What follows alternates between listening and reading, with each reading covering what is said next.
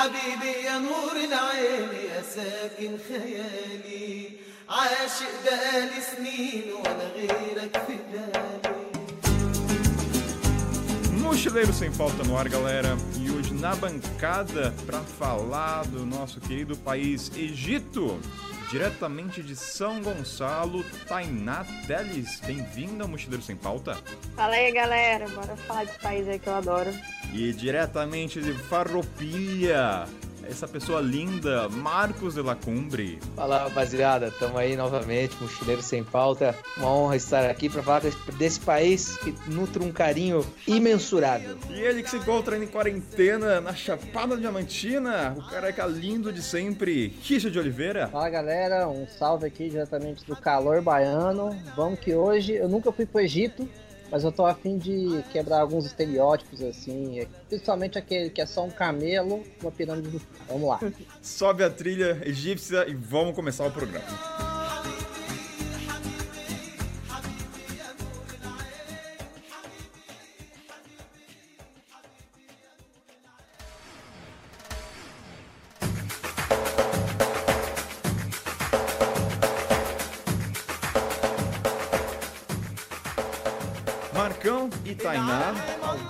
Vocês pegou a scooter na cidade do Cairo? Eu não peguei, não, mas eu fotografei um quase acidente disso. Deve acontecer quase todo dia. É, eu naquela sanha de economizar dinheiro, quando abri o aplicativo do Uber, que de carro já era barato, mas a moto era mais barata ainda, te, decidi me arriscar. A primeira vez foi de curioso, a segunda vez já foi de estupidez, a terceira vez foi de burrice mesmo, mas acabei me arriscando. Talvez aí motivado pelos aqueles totens do metrô do Cairo, com um cara de Uber sempre sorridente, entregando um capacete pro seu cliente, com toda a segurança do mundo. Com certeza não foi isso que me ocorreu numa corrida que eu fiz até o estádio de futebol lá, queria ver a partida que não consegui ver, mas um pouquinho além da metade do caminho eu pedi pro, pro cachorro louco parar, porque senão eu não ia estar aqui contando essa história, cara. Realmente o Kainan também acho que teve essa experiência no Cairo. Pode também narrar um pouco aí. É, eu fiz essa pergunta logo de começo, porque para os ouvintes entenderem, o trânsito de Cairo é muito específico, é um caos. E lá dentro do. E tem Uber no Cairo e é muito barato, então é tentador você nem pegar o transporte local e o turistão vai pegar sempre. E como o Marcão falou, já é barato o carro. Aí você vê scooter lá que vai ser o quê? Um dólar, dois dólares, nem isso você fica tentado. Só que se você pegar scooter, é você quase zerar a vida no Egito. É você nascer de novo. Então, é por isso que eu perguntei, porque só os loucos pegam scooter nesse país. Não, é, são para poucos. Eu aposto que o capacete deve ter aquele cheirinho de queijo parmesão, cheirinho de do calor eterno aí de 50 Mas graus, imagina um suor acumulado. É, essa é a pergunta. Não, na, na, na verdade não tem capacete não, cara. O capacete é só da, da foto do Aldor ali do, do Uber, né? É aquele capacetinho de formiga atômica, mesmo no outdoor. Quando eu peguei, cara, fui para ver esse jogo, né? Acabei nem conseguindo ver. Mas o cara, daí ele, quando ele viu que eu era um gringo, assim, pô, ele ficou maluco, não conseguia falar nada de inglês. E aí eu comecei a fazer uns stories, né? Enquanto tava tranquilo ali. De repente ele começou, a, não sei se ele quis começar a se mostrar para mim, habilidoso, e passava pelo meio-fio e cortava pelo, pelos canteiros largos, assim, das avenidas para poder fazer umas conversões que ele não podia. Um horror. E daí ele pegou o celular da minha mão e começou a dirigir fazendo stories. E aí ele só olhava pro, pro celular, não olhava pra, pra frente, cara. Eu, eu realmente achei que eu ia sair, no mínimo, todo ralado daquele dia, mas saí apenas cagado, borrado. Você falou em capacete, eu acho que faz um ano que eles lançaram um comercial só da scooter do Uber. E a propaganda é sempre o motorista entregando um capacete azulzinho, todo bonitinho, o que não existe. Até vale a pena aí para os ouvintes darem uma olhada, que todo aquele capacete que você vê no comercial investido em publicidade não existe. Eu confesso que eu não peguei a scooter lá, porque o trânsito lá já é muito louco, né? E andar de carro lá o motorista tá olhando no celular, o, o motorista tá olhando para trás em vez de olhar para frente, então eu fiquei imaginando, imagina scooter, cara, eu quero vi ficar vivo nesse lugar. Não, os motoristas do Egito, acho que eles, ah, como você falou, vêm dirigir, fumam, vendem no Alibaba, estão falando com a esposa, estão cuidando dos filhos, é, é tudo ao mesmo tempo. Eu acho que eu nunca vi Não, e, e dentro do carro, assim, o, o, o povo do Egito fuma pra um caralho. Falando palavrão aqui, porque é Sim. muito. Então, assim, a, a roupa, se você sente mal, você vai sair com roupa impregnada com cheiro de cigarro, principalmente no Uber. Assim, no Uber não, mas no transporte local. O Uber eu acho que alguns proíbem. Mas mesmo assim, o cara fuma, você sente. Então, o cheiro de nicotina ela tá sempre com você no Egito. Não, esse cheirinho de cigarro aí, cara, isso aí pode ficar até um pouquinho melhor. Me lembrou um pouco também a minha viagem para Cuba, onde o- cheiro do charuto tá impregnado em todos os estofados possíveis de restaurantes e coisas assim. E depois eu descobri, cara, que esse cheiro, na verdade, ele é valorizado. Em, em alguns lugares o povo costuma vender é, essência de cheiro de charuto para você colocar no seu carro. Então tudo depende do interlocutor. Cara, mas vocês, vocês, vocês já viram o sabonete de tabaco? Não.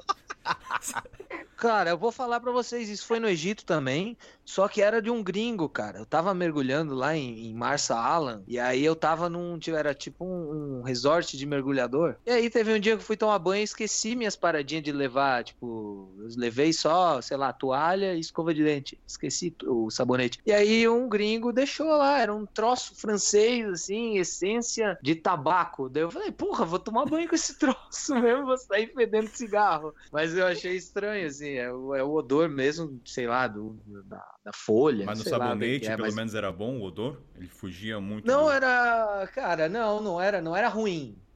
Aí bom, a gente já tá exagerando também, né? Mas não era ruim, não. Antigos espíritos do mal, transformem esta forma decadente em Mua! Acho que dá pra fazer uma linkagem, questão do cigarro. O Marcão você teve lá durante o Ramadã.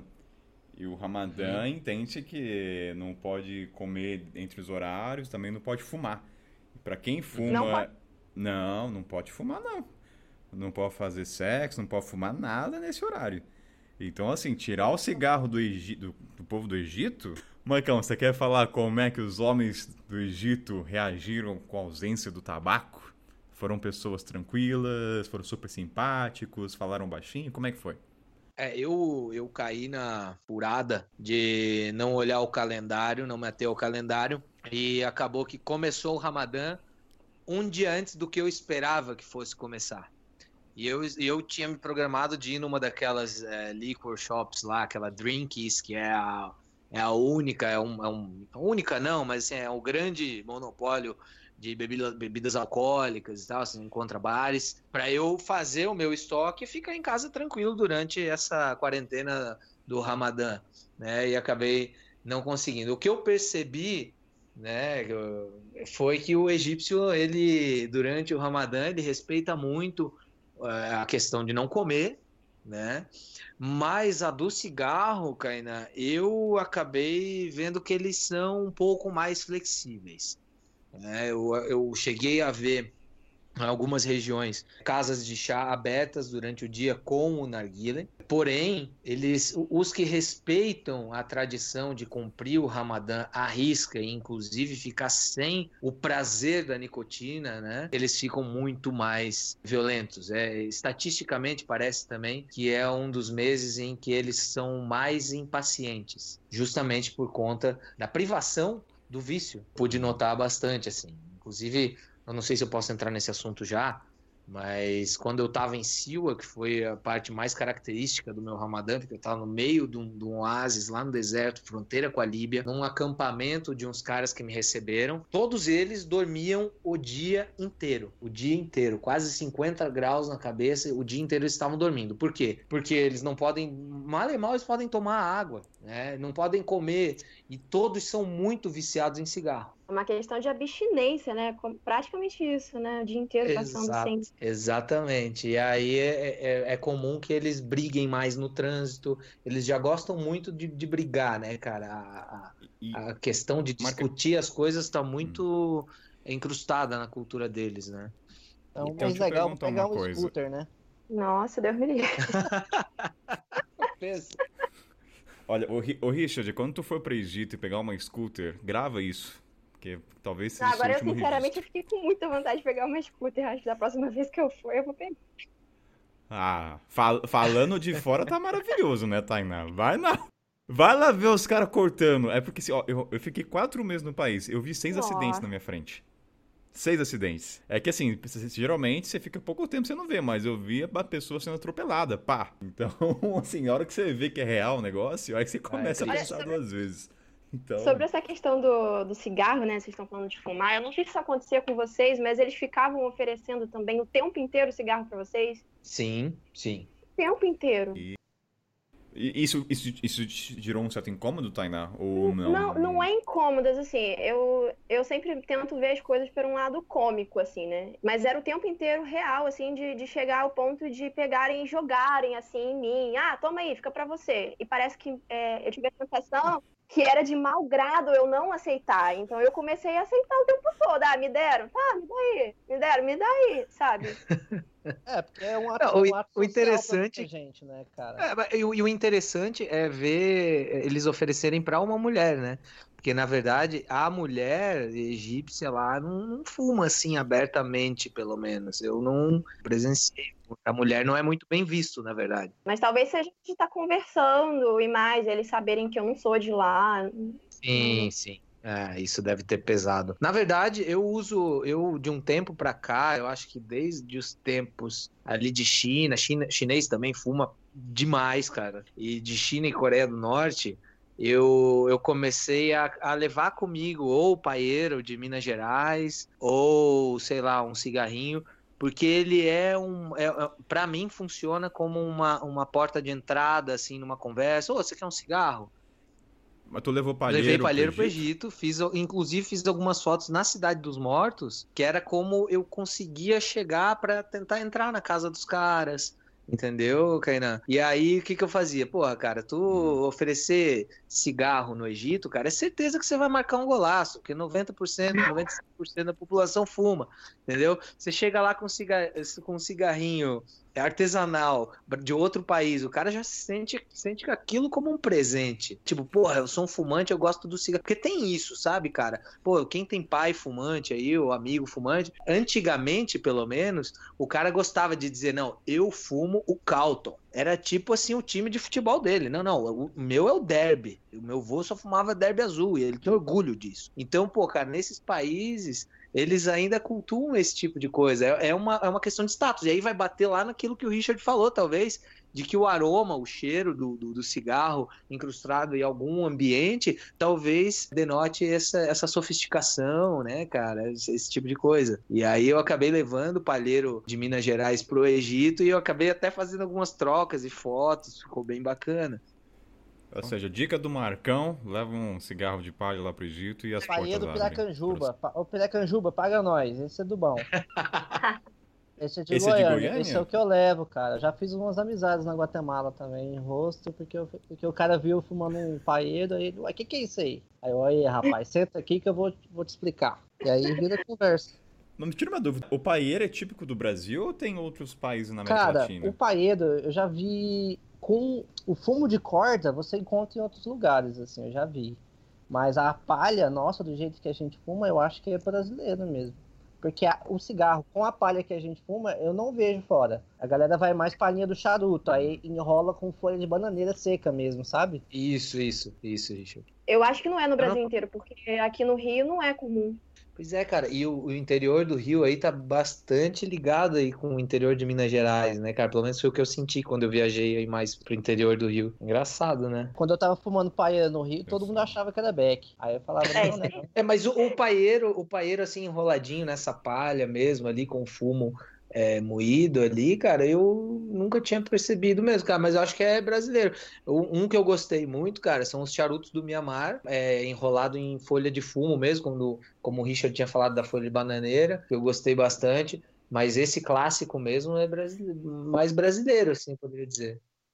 Marcão, pra quem tá ouvindo a gente, tá parecendo que a gente tá falando só de fumo aqui, né? É, Especialistas é. em fumo aqui.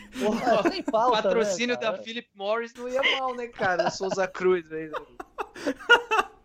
Não, vamos, vamos voltar aqui, vamos vo- voltar pro eixo. Deixa eu conectar então com o cigarro, vai. Marcão, vamos lá. Você, como viajante, recomendaria uma pessoa ir no Egito durante o Ramadã como experiência ou você acha que é muito extremo?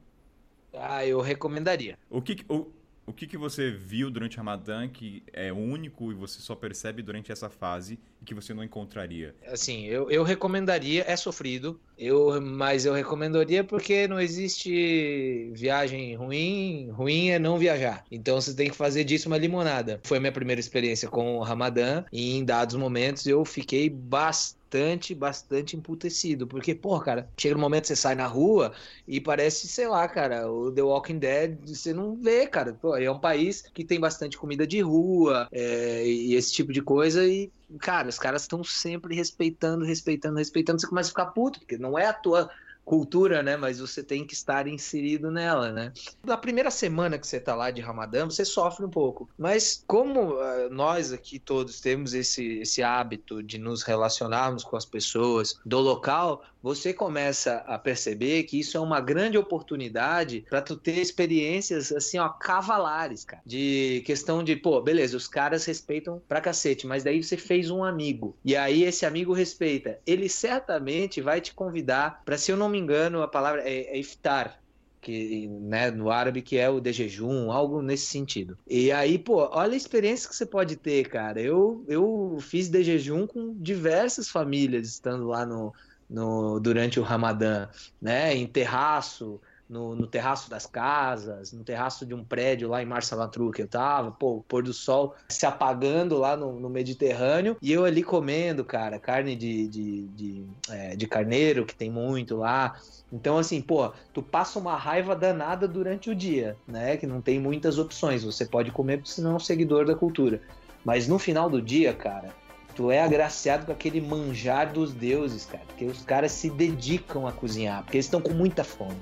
Então eles fazem tudo muito bem feito. Se você né, tem a experiência do Couchsurfing, você, numa situação dessa, certamente vai passar fome por uma parte do dia, mas a outra parte você vai ser agraciado com uma comida deliciosa, com uma experiência sensacional. Então vale a pena apanhar um pouco.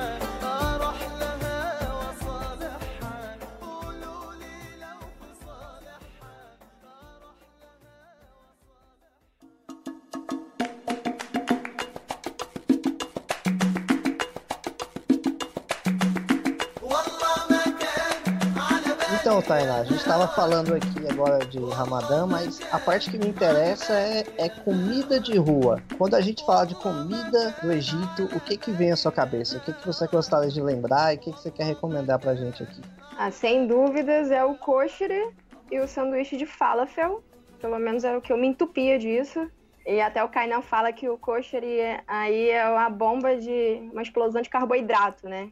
Porque quem não conhece o kosher, ele é o arroz, a lentilha, cebola frita, macarrão, tem um molho de tomate e eu acho que às vezes, acho que nem, nem sempre vem um molho de, de alho. De vez em quando também tem alguma coisa de limão junto. É limão Mas- e alho. Limão e alho, né? É, é. Cara, eu comia isso em tudo quanto é lugar, pelo menos eu achava que era sempre o, a comida mais barata de lá. Pelo menos é uma das minhas comidas, inclusive, favoritas. Parece uma grande gororoba quando você vê, quando você usa assim, você fala assim, mano, eu vou comer isso, pelo amor de Deus. É muito feio. É muito feio, mas eu acho de caralho, é delicioso aquele negócio. É a, é a melhor gororoba da vida. Mas tá na. Quanto tempo você demorou pra começar? Porque eu demorei. Eu comecei a comer coxa depois de um mês. Depois que eu fui provar, porque visualmente, né, realmente não é bonito, não é nada atrativo. Então eu só comecei a comer porque tinha outro viajante, ah, vamos comer kosher. Aquela cara minha, que tudo cheio de joga em cima. Quando fui comer, falei, caraca, isso aqui é bom. E é barato. É. Muito barato. Barato quanto? E alimenta, né? De três, eu fui agora em janeiro, aí eu tava fazendo as contas esses dias, era papo de três reais um pratão de kosher, né? Muito barato. E tipo, cara, eu não demorei pra poder comer, porque o que acontece? Se a comida for vegetariana no lugar que eu estiver indo, eu vou comer. Pode estar a cara muito feia, mas eu quero experimentar porque é a comida do lugar. E o kosher foi mais ou menos esse, foi paixão a, a primeira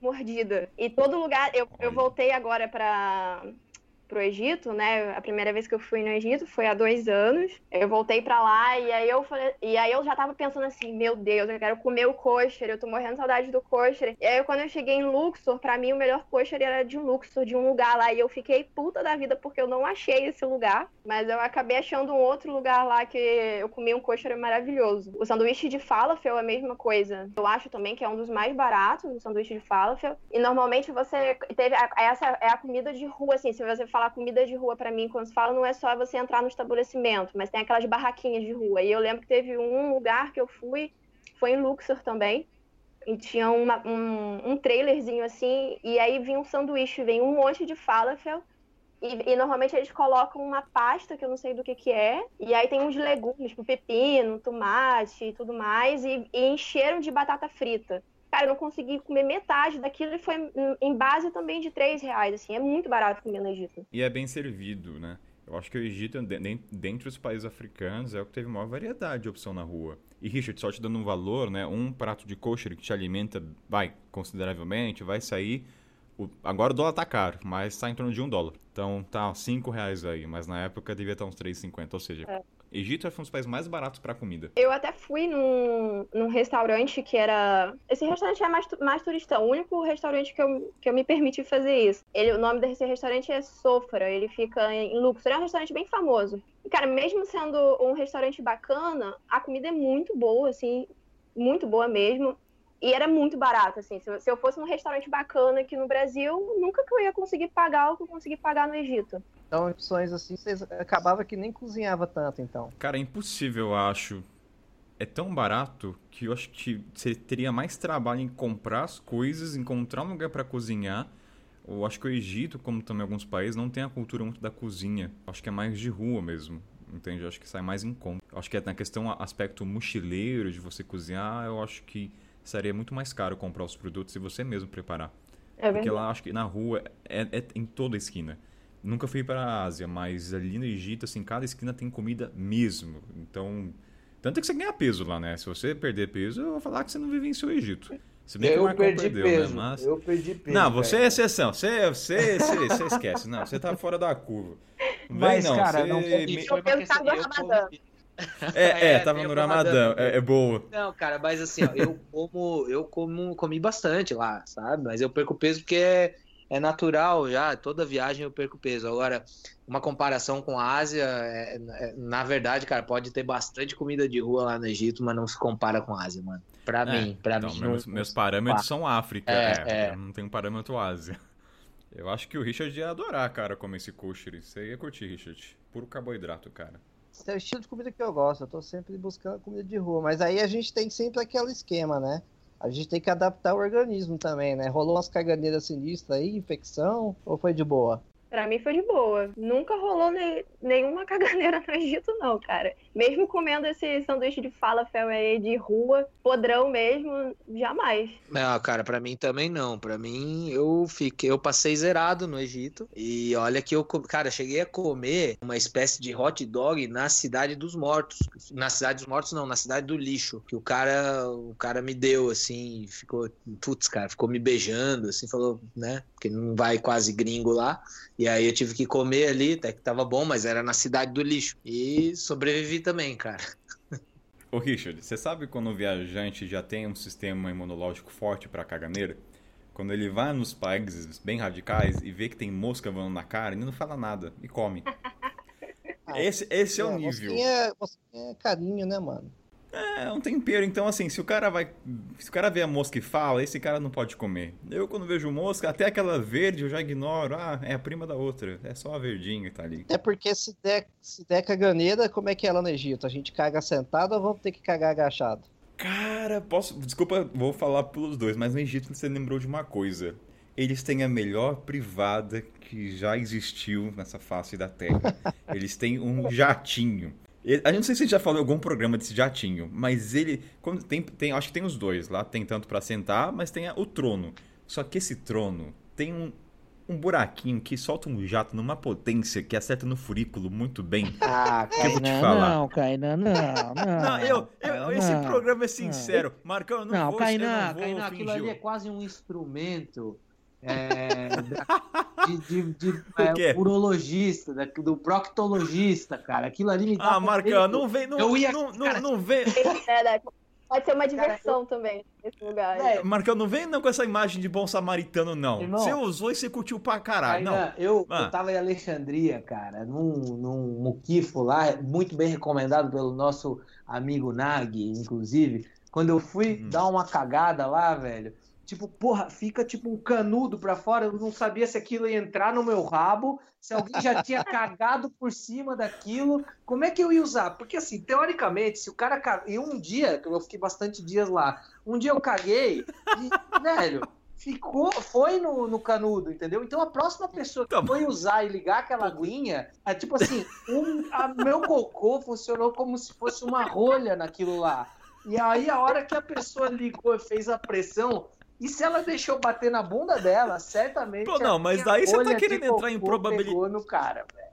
Isso foi na casa de Couchsurfing, porque eu só fiquei em hostel, então eu, eu confesso que eu não passei por essa experiência. Mas no hostel não tinha essa, essa, ducha, essa, essa ducha dentro da privada? Não é mangueirinha, não. É uma ducha mesmo, um jato que sai. Não, pra mim, banhe... a experiência de banheiro no Egito foi muito Nutella. Muito, foi normal, sabe? Um vaso normal, não teve essa, essa diversão aí, não. Limpava com papel mesmo. E limpava com papel mesmo. Ah, sim, cara, tipo assim, você vai, sei lá, ia no banheiro da rua, ia no banheiro de um templo, não tinha papel, então tinha que ficar carregando pra tudo quanto era pa- papel pra tudo quanto é lado, Ah. e tudo não carregava, xingava, né? E usava o mesmo, fazer o quê?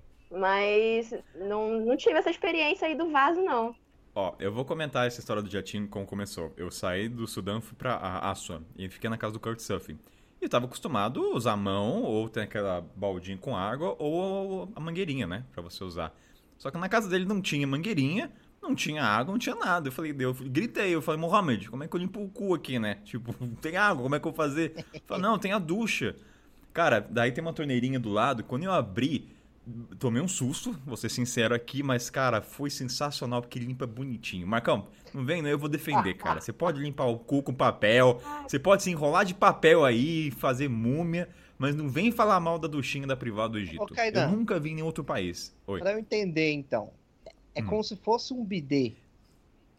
Não, não. Você tá na privada normal, como fosse no Brasil. Só que dentro da privada, na parte, vai, próximo da, da tampa, tem um buraquinho com um jato pequenininho, que solta um, um espirro bem forte. Mas dá pra cagar em cima dele. limpa. Dá pra cagar em cima dele. Não, a não, ser, a não ser que você, sua bunda mire pra cima. Não tem como, cara. A não ser que você solte o demônio ali. O Marcão Entendeu? Que desse o ca- É, eu acho que o Marcão soltou o demônio e cobriu todo o vaso Tu tá, ô, Kainan, tu Ma- tá me chamando de cu de sniper, velho?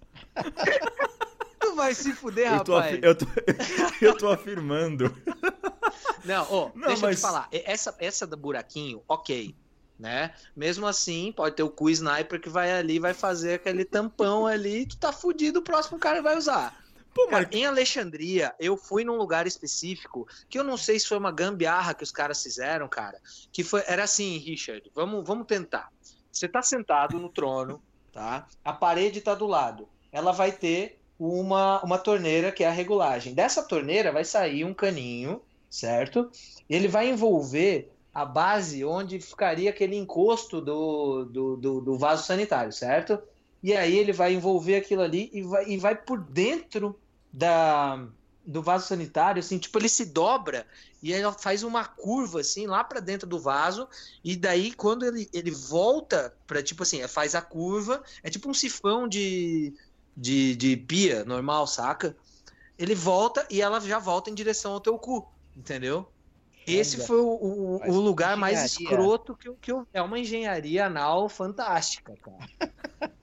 Mas a, a- utilidade realmente é pra higienização e você também só ativa ela se você quiser, não é uma parada que você sentou, o negócio ativou, espirrou. Não, não, não. Não, você tem É. que gerar, ma- você tem que gerar a torneira. É, Não, é não, manual, não, é artesanal. Ah, então primeiro você caga, depois você abre pra limpar a bunda. Não tem preguiça de cagar Sim, por você cima. fica. Você nem precisa levantar. Você já senta ali, já abre e puf, entendeu? Já sai com o cu limpo. Simples. não, não precisa de lenço umedecido, não precisa pegar a mangueirinha, cara. É só gerar a torneira, acabou. Achei interessante. Eu nunca tinha. Isso é incrível. Pô, vamos acho importar que isso pro Brasil, velho. Então, é, quando tiver minha casa, eu vou colocar isso. É uma praticidade. Meu porque, Deus, cara, convenhamos, mas é ter só pa- botar pa- aquele chuveirinho do lado, cara. Pra que isso? Ah, ô Marcão, Nossa, mas é que você gosta de chuveirinho. Não, não, você quer chuveirinho. Aí é outros 500. Mas já falamos bastante de. ficou, ficou claro, Richard? Conseguiu visualizar essa privada? Eu vou botar no Google aqui que eu fiquei mais interessado, mas tudo bem. Vamos lá. Eu vou colocar. Antigos espíritos do mal, transformem esta forma decadente em Mua! Lá no Egito a gente sabe que é narguile pra todo lado. cada esquina e é um preço muito acessível. E junto onde tem narguilé também tem casa de chá. E era muitas vezes meu passatempo. Chegava lá, tomava um café, um chá, sentava e fumava. Não fazia mais nada. Vocês também faziam isso? Era a maneira de entreter vocês? A não ser que vocês iam sozinhos ou sentar... Porque se você não conhece ninguém, talvez seja um pouco chato. Era um passatempo? Então, da, da vez que eu fui, eu fui poucas vezes, mas a primeira vez estava viajando sozinha e aí teve, eu estava passeando com Mohamed, né? Mais um Mohamed no Egito.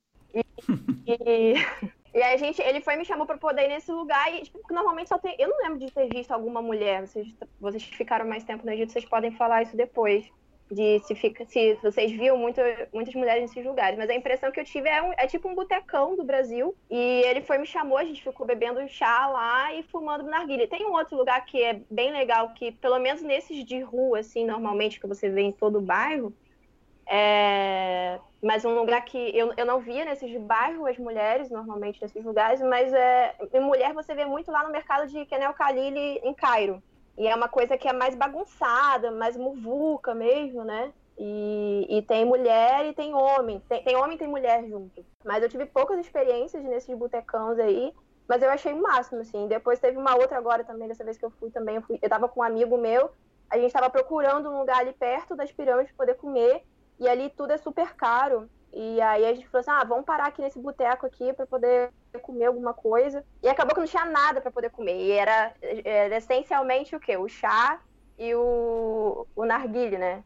Eu tenho uma sensação, Tainá, que o narguile no Brasil, se o Richard e o Marcão concordam, mas ele é um pouco vulgarizado, né? Parece um pouco rebelde.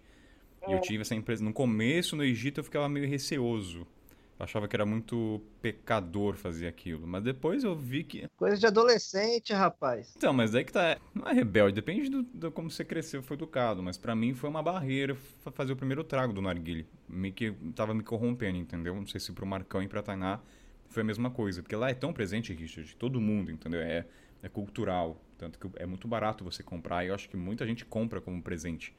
Então eu queria saber se, nesse caso, se tiver esse bloqueio ou foi só comigo mesmo. Não, cara, eu não tive o bloqueio porque, assim, é, no Brasil eu já tinha o costume de frequentar é, bar é, de origem árabe, né? Mas eu sei do que você está falando, cara, porque ele foi. O Narguile, ele entrou muito, caiu muito no gosto numa maloqueiragem, assim, né? Lá onde eu morava, em Santa Catarina, lá. O pessoal ia pra beira da praia, daí ficava lá com uns litros de vodka ruim, música ruim numas JBL do Paraguai, narguilha, incomodando os outros. E aí talvez é, se deturpou um pouco o uso do narguile em comparação ao, uso dele feito é, no mundo árabe, né? Eu era um ir às casas de chá, a esses botecos assim, né? Era o que mais se assemelhava aos botecos, né? Que era o meu, meu grande prazer quando eu tava no Brasil, era ir no bar do Babão. Daí eu, eu achei um bar do Mohamed lá, só que não tinha cerveja. Então o, era um alento, né? A minha ao meu ócio durante o Ramadã, aí toda essa abstinência alcoólica que eu tava. E aí eu, eu fumava na guilha lá e realmente é bem diferente o de lá do que é fumado aqui. Se você dá umas, umas puxada maior, é, você acaba ficando um pouquinho mais tonto, dá uma pira. e tomava bastante chá, né? Chá, café. E os, o que os caras do, do meu boteco de chá preferido, lá no bairro onde eu fiquei, estranhavam um pouco. É quando eu sentava para escrever meu diário, geralmente, para tomar chá e escrever meu diário, cara, eu saía da mesa assim com uns sete. Eu tinha tomado uns sete chás. E aquilo ali é chá preto, né, cara? Aquilo ali é um puta estimulante. E os caras não entendiam aquilo, né? Porque, pô, cara, se eu tô no bar, eu vou tomar, sei lá, umas cinco, seis cervejas. Então eu vou ficar aqui, eu não sei ficar só com um copo na mão. E daí os caras estranhavam. Mas é bastante. É bem, é bem legal. E assim, eu nunca, eu nunca vi mulheres frequentando, pelo menos esses de bairro, né? Que são. Que assim, é a confraria do macho, que não tem nada para fazer. Né, e fica ali vagabundeando, vendo futebol europeu na TV, vendo o campeonato nacional na TV, jogando dominó, lendo jornal, isso aí, os caras não tem muito o que fazer e vão pro bar falar da vida dos outros. Ó, a primeira, a primeira vez que eu vi o Narguilho foi o tio Ali na novela O Clone. É, a galera vai se lembrar do tio Ali fumando narguilão. Depois disso aí foi aumentando aí na adolescência, e eu com meus 16, 17 anos, já fumava, jogava vodka lá dentro, fazia aquelas palhaçadas todas. Cara, dia, Richard em Goiânia, Maloqueiro, maloca. Em Goiânia virou uma febre disso aí, cara. Você vai nas... Eu fui numa balada lá em Goiânia há uns quatro meses atrás, sei lá. Cara, todo mundo fumando narguilha no meio da balada, descendo um combo de vodka, igual o Marcão falou. Virou É. uma febre Não, ele mundo, chama de assim. ruca, ruca, sei lá. É, hookah bar, negócio assim. É, nossa loucura, né? Tudo fica gourmet, né? E lá É, nas mas- chamadas é xixa, né? É, xixa, é. Xixa. É, fala- xixa, lá- xixa é o mais comum. Mas eu tenho certeza que a maneira que a gente utiliza, principalmente lá em Goiânia, é bem diferente do mundo do mundo oriental aí. É, eu nunca tinha fumado no Brasil antes de ir. Aí a primeira vez que eu fumei foi quando eu fui pra Jordânia. E, e aí depois quando eu fui pra Egito, mas é, é- parece realmente que lá é uma tradição, né? Não é uma questão de bagunça como é aqui. Por exemplo, você vai fumar narguilha quando você tá no momento de com amigos e bagunça. Eu acho que lá todo mundo tem narguilha em casa. Eu acho que meio que é justamente isso. Além de ter o chá, é o momento de de estar com seus amigos ou ter ou passar assim a hora. É uma coisa, me parece mais uma coisa meio meio uma, uma vibe de relax, assim. Pelo menos essa é a visão que eu tive lá. E aqui teve, pelo menos quando eu colocava nos stories, também tinha no, no Instagram, tinha muita gente que falava assim: ah, mas você tá usando drogas? E não é. Ah, teve esse meio preconceito. Não, não é isso, né? É, foi o que o, o Richard e o Macron falaram. A imagem do narguilho no Brasil é atrelada à vodka, jovem, né? Então que é bem diferente lá. Eu quero saber só uma coisa. Lá no Egito eles não ficam fumando essência de morango, não, né? Pelo amor de Deus. Cara, de sabores que eu lembro, tinha muita melancia, é, maçã verde e tinha o, o tradicional que eu não lembro agora. É, que nem tem nome, não lembro. Você lembra, Marcão? E, Ta- Tainá? Cara, eu, eu geralmente fumava é, alguma coisa com menta, né? Pedia pra misturar, ou só menta, cara, eu gostava mais. Ah, e outra, outra coisa, cara, esses botecos que são de bairro, que são dos tiozinho mesmo, cara, a primeira vez que eu fui fumar, um cara que acabou ficando meu amigo também, Mohamed, ele, ele falou assim, cara, não, não, isso não é pra você, ele quis dizer isso. Eu falei, não, cara, eu gosto, eu vou fumar. É por quê? Porque nessas casas mais tradicionais mesmo, pé sujo, os caras não fumam essência nenhuma, é tabaco no narguile, entendeu? É o Ah. purão mesmo. É a velha arada sem dente lá fumando. Você fumou um desses? Fumei, fumei. É ruim, Não, é forte, não dá pra. é ruim. Mas não dá pro cara regar também, né? Senão o cara fica muito. Fica muito mal visto, né? Mas agora eu fiquei curioso com o Richard. O morango ia ter algum problema? Eu não entendo desse mundo, mas o morango ele é menosprezado? É enjoativo, cara. Quem fuma. É tipo. Já comeu aquela. Já comeu aquela pasta de dente do coelhinho? Como é que chamava? Tandy? É aquilo ali, Sim. em formato de fumaça. Aí você pega o narguilão, ó, vou fumar. Aí você vai e fuma moranguinho. Tá de sacanagem? O, o moranguinho é pro iniciante, pro cara começar a fumar então. É depois- encheção de saco, né? Só pra. A zoeira never ends, né?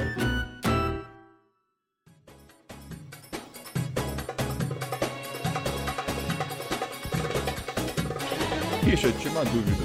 Nessa tempo de estrada aí das Américas, teve algum momento que comprar um ticket se tornou quase um obstáculo? Uma missão tipo MacGyver? Rapaz, só uma vez que eu tava, tava tendo um festival muito doido, numa cidade em Otavalo, no Equador, que tinha uma fila de pelo menos 140 pessoas e eu já tinha feito check-out e já era meia-noite, então eu tinha que chegar na cidade. Mas normalmente é bem tranquilo, você compra na internet, você compra na rodoviária. Assim que você chegar, não costuma ter nenhum transtorno assim não. Mas como é que funciona lá no Egito? Tainá e Marcão, vocês querem dar a honra de mostrar que o lugar mais difícil de comprar. Talvez a Índia seja o primeiro lugar, mas eu acho que o Egito aí tá para páreo. Primeiro que você chega na estação, tudo em árabe, não tem nada em inglês. E aí, pronto, primeiro você chega lá, tem uma placa lá falando que vagão para estrangeiro. Só que esse vagão para estrangeiro é papo de 50 dólares, se você for. Eu nunca peguei esse vagão. E aí você tem os guichezinhos lá, tudo em árabe. Porra, pra qual guichê que eu vou chegar para poder comprar o trecho que eu quero? E aí, cara, todas as vezes que eu fui, eu ficava, tipo, é, é, pulando de guichê em guichê até conseguir ser atendida, porque é todo mundo furando sua fila. Você não sabe exatamente como que é, e aí você tá na frente, vem do nada um cara e coloca um, mãozão, ali para poder comprar. É, é praticamente uma aventura, uma experiência cultural, eu acho, comprar esse, esse, esse bilhete ali no, dos trens do Egito. E normalmente, para poder não, não ser para ter certeza do valor, porque acontece também que nem todo atendente sabe quanto que. Não, não sabe falar inglês. Então, às vezes, você simplesmente tem que falar, por exemplo, Luxor ou Cairo, alguma coisa do tipo, e já entregar o valor. Então, eu ficava meio que rabo de olho, assim, tentando ver qual é o valor. E às vezes, como você já tá ali já na muvuca de passar à frente um do outro, você já vai, chega já se encostando e, ô, oh, deixa eu ver isso aqui. E aí vê o preço, mas é realmente uma aventura isso. É, dá um contexto pro ouvinte, vamos falar de Cairo, né? Primeiro que Cairo é um país super, super populoso, aí tá no, na faixa dos 33 milhões, Marcão, ou tá, me corrija, mas eu acho que é por aí. É, é mais que São Paulo, é. capital. E assim, e é muita gente dentro daquela estação de trem. Então, assim, é, um, é como se fosse metrô linha vermelha como para dar uma noção pro ouvinte. Eu não sei, tá, mas pra mulher eu lembro que tinha uma fila só pra mulher. Não, isso não, você não chegou a ver isso? Ou você não recorda? Tinha, tinha fila só pra mulher, mas todo mundo passava à frente do mesmo jeito. Então, já que tá todo mundo passando à frente, eu juro que eu tentei não passar à frente, mas não tem como. Aí você começa a passar à frente também. Eu já começava a ocupar. É, tem uma fila, né? E ela tem a. Não sei se foi com vocês também assim, mas a fila tem, é tipo limitada com aquelas barras de ferro assim. Então eu já meio que abria as asas assim, ou oh, ninguém passa, sou eu. E já ia meio que abraçando a minha vez e, e aí você vai. Infelizmente, pelo menos, eu, eu meio que me metia como se fosse uma moradora dali também, não fosse uma turista. Ninguém me respeita, então vambora lá fazer essa muvuca aqui. Se, se o teu comportamento é de um turista de esperar bonitinho, esquece, você não pega a passagem. Não vai. Eu acho que deve ser a mesma coisa na Índia. Tem a questão que você falou, né? Tem o, só o Richard, ela falou do ticket pro turista que acontece. Ouvi dizer que isso acontece, mas não dou certeza. Tem esse espaço que é pros turistas, que tem a cama, que é um valor assim, acho que é 50 dólares ou até mais, só que comparação com um ticket que você compra num assento, vamos dizer, bom, é 10 vezes o preço. Você vai pagar, eu acho que, sei lá, 6 dólares, está pagando 50. É uma discrepância muito grande. Então eles sempre vão tentar vender para você o de turista. Então você tem que saber. Então, no caso, para mim foi tranquilo porque eu tinha meus amigos do Couchsurfing, eles sempre iam comigo. Então eles iam chegar lá, falavam e compravam. Acho que não teve nenhuma vez que eu comprei sozinho. Nenhuma vez. Senão acho que seria um fardo e um desgaste do cão. O Marcão também é a mesma coisa? Cara, é, é bem como a Tainá é, falou aí. É, eu vou acrescentar. Eu, eu, eu acabei indo algumas vezes para Alexandria, comprei sozinho né? Porque ali no Cairo, ali eh, o cara ainda consegue dar uma driblada. Mas no quando eu estava voltando do sul do Egito, eu fiz algumas paradas porque eu queria ver alguns templos. Eu estava numa cidade um pouco menor ali naquela rota também na, na margem do Rio Nilo. E acabou que, pô, precisava voltar para o Cairo, não queria ficar no cu daquela vila. Tava ruim, e aí tentei um trem lá, os caras não queriam também nesse esquema, tipo, furando fila e se colocando entre as pessoas, porque senão você, se você não faz parte do, da engrenagem ali, você não vai conseguir nada. Até que teve uma hora eu falei: "Não, eu sei que tem trem para lá, cara. Imagina, tá tudo indo para lá, vai para onde esses trens? Tem que ir pro Cairo". Só que não tinha mais é, tickets, né? E aí os caras não queriam também me deixar aí naquela classe mais uh, paupérrima lá, fajuta, onde vai todo mundo pendurado onde se imaginar, vai até na roda, né? E aí eu falei com o policial lá, falei, cara, tem que estar tá no Cairo, tem que estar tá no Cairo, dando aquela mentira. Falei, pô, tenho voo, preciso ir embora. Mentira, né? E aí o cara foi, me levou dentro do escritório, assim, pelo braço. O cara, eles começaram a gritar em árabe um com o outro, assim, de repente apareceu um ticket na minha mão.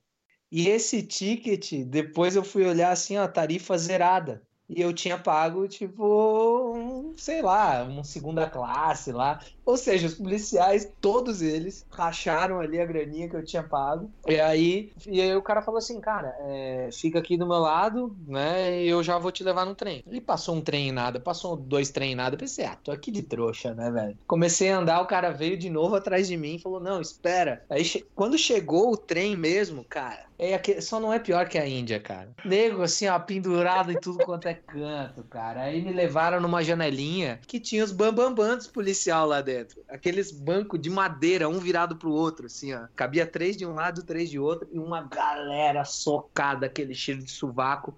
Os policiais começaram a falar de fora. O cara só bateu nas minhas costas e falou assim, ó, vai. E aí eu entrei no trem.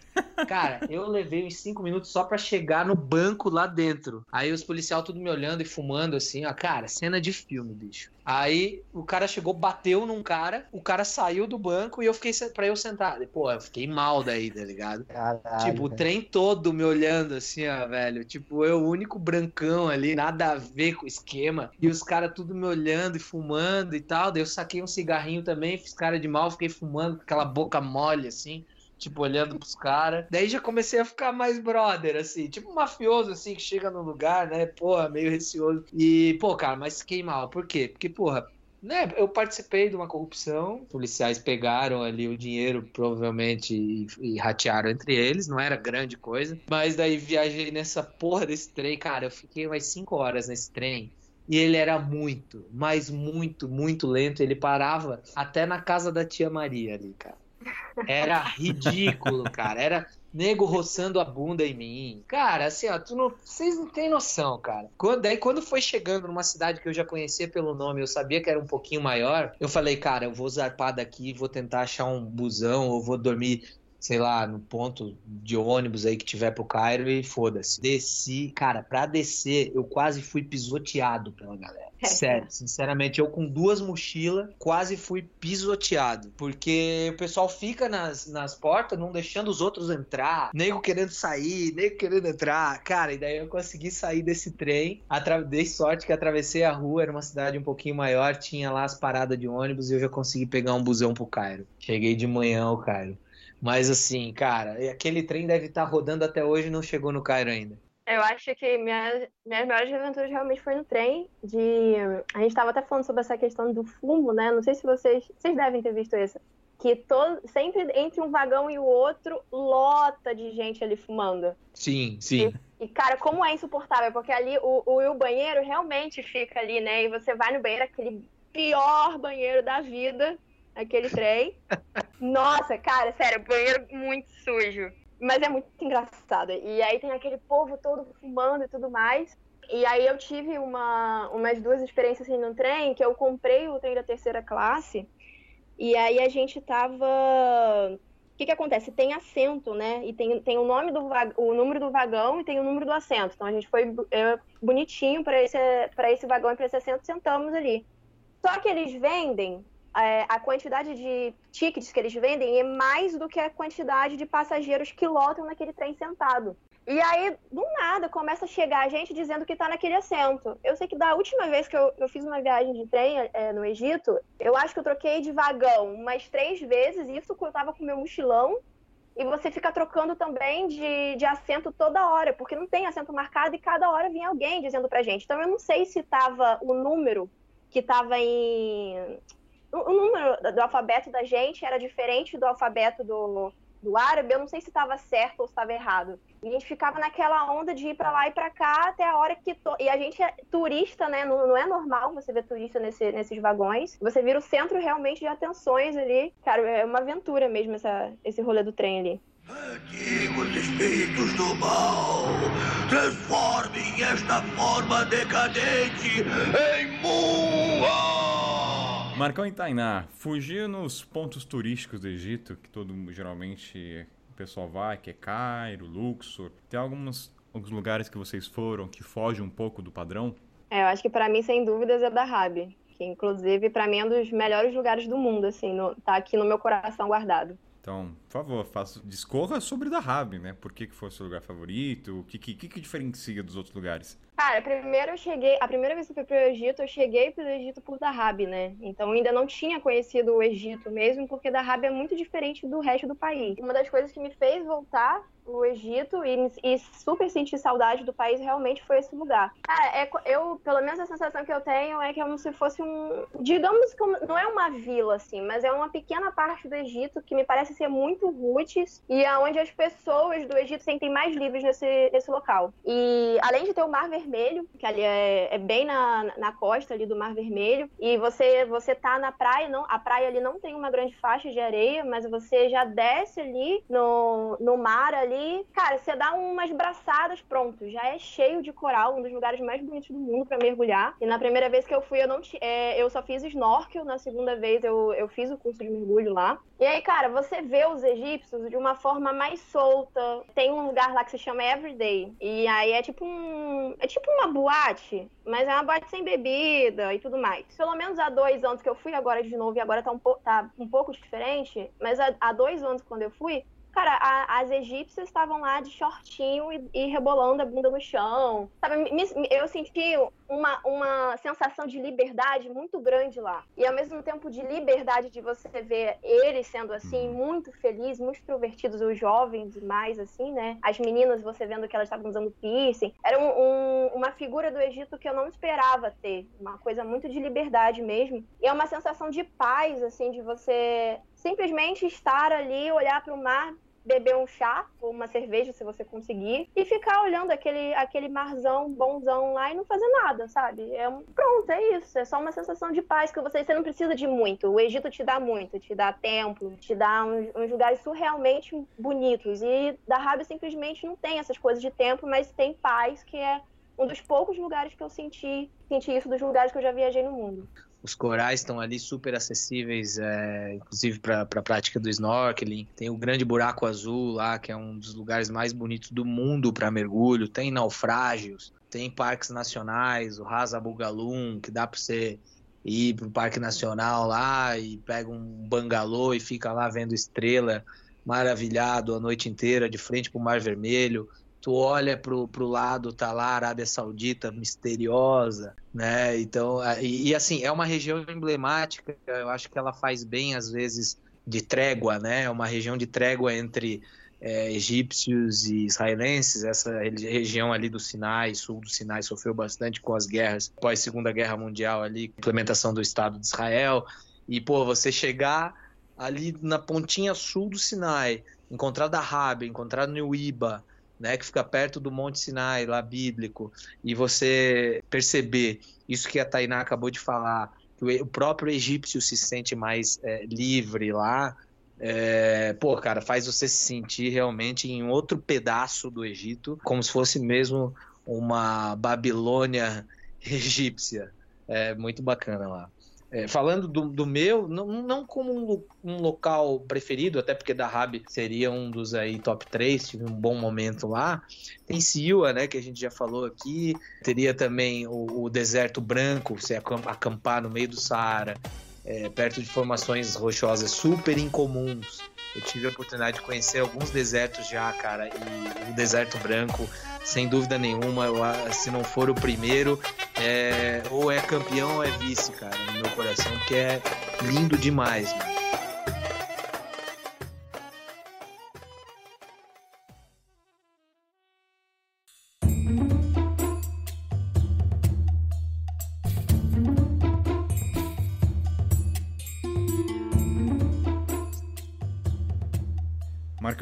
Falando de destinos pouco comuns, vamos falar da nossa querida Silva. Vamos. Que eu acho que a gente pode entrar num acordo aqui, que é o nosso lugar favorito. Ó, não dá nem vontade de falar, vou ser bem sincero aqui, viu? Não dá vontade, porque senão vira aquela geotag, aí o pessoal vai. Eu, eu vou falar, sou sincero, eu acho que tem coisas, aí pode ser até um episódio. As pessoas têm que descobrir por conta própria.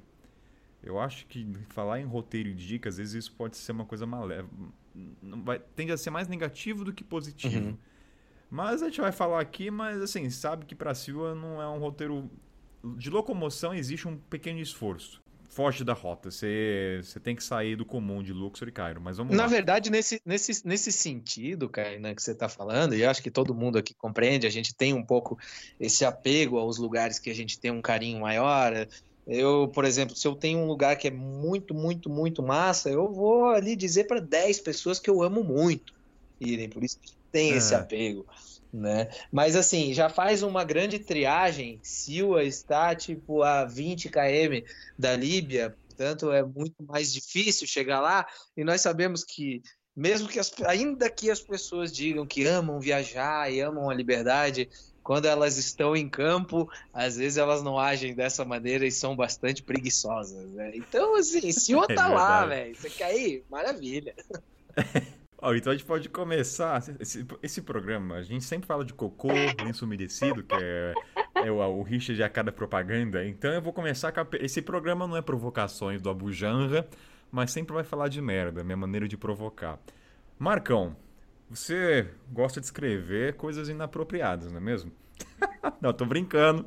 Mas a pergunta que eu quero fazer, conectado com o Silva, é: você flutuou feito bosta nas águas lindas e cristalinas de Silva ou não? Eu judiei das águas cristalinas de Silva. Putz, cara, foi sensacional. Tem um poço lá de extração de, de sal. É lindo, é maravilhoso. Se tu fizer algumas fotos, né, para quem é fotógrafo, fazer umas fotos mais fechadas, vai parecer que, sei lá, você tá na Islândia ali, em algum lugar assim, porque é tudo branco, uma água azulzinha, né? É, é, é salgada de arder, cara, de arder. Né? E, pô, se você, Você tá com alguma fissura no corpo, ou inclusive, agora eu não tô brincando, às vezes, pô, você tá com o rabo assado, né, velho? De passar papel higiênico e tal, você tem alguma fissura, você entra naquela água, cara, você sente como pequenas agulhadas, pequenas facadinhas, assim, você, aquele sal penetrando nas suas mucosas, cara, aquilo é maravilhoso. Eu me fudi naquele, naquela água com sal. Porque assim, você foi no verão, eu fui no inverno. Uhum. E assim, quem já foi pro Egito sabe que o inverno do Egito não, não, é- não tá pra brincadeira. É aquele casaco que você aumenta uns 20 quilos. Daí eu fui com o meu, meu roxo, fiquei lá quase duas semanas. E cara, se eu tinha alguma coisa atrás, embaixo das cuecas, naquele dia desapareceu quando eu entrei na água. Porque tinha uma galera de seis pessoas. Porque o que acontece? Quando tá frio, você entra na água, depois passa, você para de tremer. Naquele dia a gente não parava de tremer. A gente ficou 10 minutos e e eu sou burro, né? A gente nunca. Foi a primeira vez que eu tive contato com uma água que eu não afundaria. E a gente é uma criança, né? Você quer brincar, você quer pular, você quer saber como é flutuar na água. Você quer desafiar a física, falar, não, não pode ser, eu tenho que afundar nessa merda aqui. Aí foi o que o Marcão fala. É estilo mar morto? É estilo Mar Morto, mas ali no caso é a escavação de sal, não é isso, É, Marcão? a- a- ali não ali é aguinha- natural. Ali- É, ô, Tainá, eu não sei qual, é, qual a experiência que você teve no Mar Morto lá, eu tive uma bem pobre, assim, né? Então, assim, eu tava numa, numa parte. Peraí, peraí, antes de você. Não, peraí, peraí. Antes de continuar, o que, que é pobre no sentido de Mar Não, Morto? cara, Eu não entendi. porque, cara, se você digitar hoje Mar Morto, tour no Mar Morto, porra, cara, você vai ver uns resortzão, assim, principalmente o lado. Não sei se principalmente, mas o lado israelense tem bastante. E, e propriamente, e na Jordânia também, porque a moeda da Jordânia vale mais que o dólar. Então, por você entrar numa propriedade para só pegar na aguinha ali, porra, cara, vai ali seus 20 dólares. É ridículo, velho, né? Não, nem, Ah, né? É sentar no bar, pedir uma cerveja de 20 pila e não vem ninguém no teu colo. Aí, no Mar Morto, cara, minha experiência pobre lá foi que eu tava com um cara que era local e aí ele conseguiu achar um lugarzinho lá que tava bem feio, mas era o Mar Morto. Tinha, tinha ondulações, a água não tava cristalina, não sei, cara, tava barrenta, tinha o lodo embaixo. Foi bacana a experiência, mas sim, uma vez só na vida, né? E aí, é, É. fazendo o oposto ao Mar Morto, o, aí em si é um tanque, né? Então, assim, cara, pra mim não tem nem comparação, essa é a coisa mais linda. Só que são, são atrações diferentes, né? Um é mar, o outro é um tanquezinho, assim e tal. É, e a coloração muda muito, né? Se você vê o mar, o mar morto, não- você nem consegue ver embaixo. O lá de cima você vê tudo. Você já entrou. ou agora, Tana, você já flutuou também que nem cocô ou não? Nunca teve essa chance? Já, flutuei que nem cocô no Mar Morto na Jordânia. Foi uma versão melhor do que de Israel, porque de Israel foi essa versão meio pobre também. Porque o que acontece? Se você não pagar um, um bom resort, né? Se você não, não pagar uma boa pila para poder ir, você acaba indo em praia que normalmente está super movimentada. E aí se movimenta muita lama. Embaixo, aquela cor- coloração da lama sobe muito. Então, ao invés de ser aquela essa, essa parte cristalina, como vocês estão descrevendo, Siwa, é é- é- a água é mais marrom do que tudo. E eu também boiei também. Tem um- uma. Cara, não lembro, era acho que a Laguna de Baltinate, no Atacama. Acho que é alguma coisa que se chama assim. É, tem, tem, tem. Baltinache, aham. Isso. Tinha a Sejar, Serrar também, ali no Atacama. Tem bastante aqui. Tem, tem no norte da Argentina também tem. Mas eu lembro quando eu pesquisei brevemente sobre SEAL, eles falam que a concentração dali, por ser também um minério de sal, é absurdamente alta o índice em comparação com o Mar Morto. Tanto que, assim, eu tava falando da burrada que eu fiz, eu fui lá despretensiosamente com meu amigo, e a gente entrou naquele frio, e quando a gente percebeu, a gente não tinha água pra se limpar. E foi o que o Marcão falou. Era sal no corpo inteiro que machucava só de mexer o cotovelo, o braço, as articulações. Ardia. Então, assim, doeu mesmo um pouco, sabe? A foto depois que secou tava branco. Eu acho que demorou um dia pra tirar o sol no corpo. E a parte mais engraçada, isso aí vira peripécia da vida, né? O Mohamed, é outro Mohamed também, né? Ele levou a máscara de mergulho. E a gente não tinha noção, de, assim, quando você pula, inconscientemente você vai de olho aberto, né? Você, você não Puta pensa que que tem pariu. muito sol e velho. vai arder. Achou Cara, não, não fui eu. Não, ele pulou, ele começou a gritar: Ah, meu olho, tô morrendo, tô morrendo. Cara, a gente começou a rachar de rir de fora da desgraça do cara.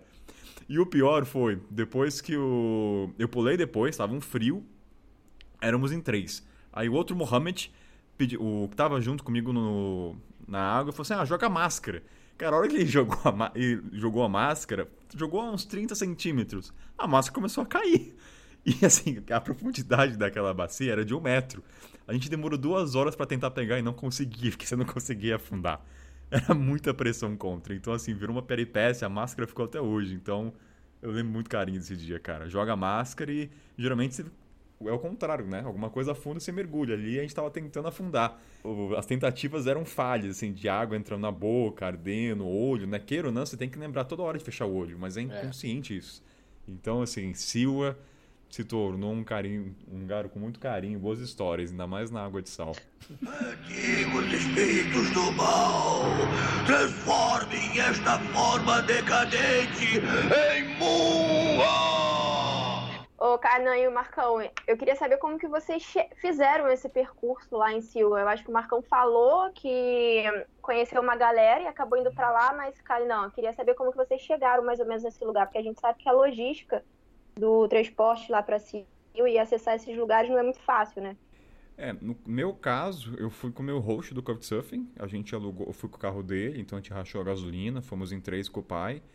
Mas até onde eu sei, o transporte ali não é tão difícil. Eu acho que vai uma vez ao dia. É uma viagem que quase toma o dia inteiro, se eu não me engano. O Marcão pode confirmar. Mas é mais a questão do tempo mesmo e a, e a locomoção, né? Você tem que pensar que um dia praticamente você vai gastar na estrada. Então, quando você vai para o Egito, a não ser que você tenha tempo. Então, Marcão, você foi de ônibus, Marcão? É, na verdade, eu tava, eu fui sozinho. A galera a qual eu me referi lá em Silva era a galera de Silva. E daí eu explico como eu cheguei lá, então. Eu tava em Alexandria, saí de Alexandria, fui para Marsa Matrua. Marsa Matrua fica na mesma linha de Alexandria, Mar Mediterrâneo, extremo norte do Egito, só que quase já pegado na, na fronteira com a Líbia. Quando você chega em Marsa Matrua, você desce, desce o mapa do Egito, você vai chegar em Silva. Né? E aí eu cheguei em Silva é, de ônibus a partir de Marsa Matru. Fui indo fazendo assim mochilada mesmo, né? Alexandria, ônibus até Matru, fiquei um tempo em Matru, Matru, é, ônibus para Silva. Quando eu cheguei em Silva, é, um cara começou aquela guerra assim dos dois caras de moto. Ah, eu te levo não sei aonde, eu te levo no acampamento tal. E eu não tinha pesquisado porra nenhuma, cara. Então eu tava na mão dos caras. Aí eu sentei e falei assim: fiquem aí brigando. Eu não tô falando que eu vou pegar o, o, o táxi com nenhum nem outro de vocês. E aí acabou que eu fiz a escolha entre o mais filho da puta. O outro, coitado, foi embora, ficou puto. E o outro filho da puta que, que furou o- a negociação que eu tava tendo primeiro com esse cara. Ah, ficou lá falando: não, vou te levar lá no Ali Camp, lá não sei o que, blá blá. Cara, entrei na, na carrocinha dele de moto, era uma carroça, assim, uma, uma caçamba, não era um tuk-tuk, mas era uma caçamba que ele acoplou atrás da moto dele, né? E aí ele foi, cheguei em Sil ali, saí da, da, da parada de ônibus, e ele foi entrando, cara, é, pelas, plant- pelas campos de tâmara dentro, né, pra dentro do oásis, passou o centrinho e falei, puta, fudeu, cara, não tem luz elétrica em quase lugar, não tem poste lá, no meio do deserto. Falei, cara, onde é que esse cara tá me levando? Puta, eu vou, eu precisando comprar comida pra eu me manter, porque era época de Ramadã, cheguei lá no acampamento, o cara me colocou dentro de uma de uma tenda lá, tava todo mundo dormindo dentro do, do acampamento, os caras que trabalhavam lá. Aí eu, pô, beleza, me fudi aqui, 5 quilômetros do centro da cidade, precisando comer, não tem ninguém pra me atender, os caras tudo morto, dormindo. Pá, saí, né, cara? Saí, peguei uma caroninha, voltei pro centro da cidade, comi. No que eu voltei, e eu tinha, eu fiz uma cagada, eu paguei esse cara por duas noites lá. E aí, quando eu voltei, final de tarde, os caras do acampamento já estavam é, acordados. Eles falaram assim, cara, é, tu vai ficar quanto tempo? Eu falei, ah, vou ficar duas noites. Daí o cara falou, tá, tu pagou uma noite só. Daí eu falei assim, não, paguei duas. Daí, não, o cara que te trouxe me deu só o dinheiro de uma noite. Daí eu falei, ah, então sinto muito, fui enganado. E aí, nesse período, cara, puta, o cara forma uma família ali. Era um, o nome do cara é Ali, Ali Khaled, que é o dono da propriedade. E ele fica ali, ele no final da noite, do- no, no começo da noite, o cara arma um, um retroprojetor na parede e fica ali vendo filme, notícia, tudo ele e os criados dele. Então aquilo ali me deu uma sensação que parecia, cara, que eu tava num acampamento de uns rebeldes, assim, sabe? E o Ali era o grande cara, era o grande general ali da galera toda. E eu acabei me familiarizando com eles, contando minha história, falando quem eu era e tal. E de repente, fiquei brother deles. Quando eu vi, eu já tava fazendo comida junto com os caras na cozinha. Fiquei 12 dias lá, cara. Foi tipo um couchsurfing sem couchsurfing. Deu tudo errado pra eu chegar no, no lugar e com as pessoas mais certas do mundo, cara. Eu sou brother dos caras até hoje. Todos os lugares de Silva, o banho da, da Cleópatra. Depois os caras pegaram, emprestaram uma bike pra mim, pra eu ir pedalando até o Oráculo de Amon. Depois a Montanha dos Mortos. Isso são tudo trechos lá de Silva. Não, não, não pediram em casamento? você Não, cara. Por quê? Seria bem típico. Não, Kainan, Não, é, tá parecendo. Ô, ô Kainan, tu tá, tu tá Não, muito tá- ciumento, tá- cara? Depois daquela nossa noite mágica em movimentos naquele trem no Saara, você ficou assim, né, cara? Exatamente, só foi uma noite. Eu quero mais que uma. Uma não é o Mas suficiente. enfim, cara, É, Chega, chega, chega de falar de Não, Silva aí, então, vai. cara, Tô assim, enciumado. pra Tá finalizar, lindo. É, acabou formando, tipo, foi, da, foi um golpe que o cara me deu, eu me permiti cair no golpe Hum. e acabei ganhando uma puta família, os caras são meus brother até hoje lá em Sil, aparece brasileiro, os brasileiros vêm na minha página falar comigo, porra, cara, os caras só falam de ti aqui, e aí os caras me ensinaram umas, umas palavras do, do, do alfabeto Sil e lá, do dialeto deles lá, então, cara, foi muito bacana, assim, é tipo como se fosse uma família de, sei lá, cara, de uns guerrilheiros do deserto lá, ficava todo dia fumando xixa e jantando depois do, do, do Ramadã e vendo televisão. E foi muito, foi muito legal, cara. Vou escrever com muito carinho sobre essa passagem lá em cima.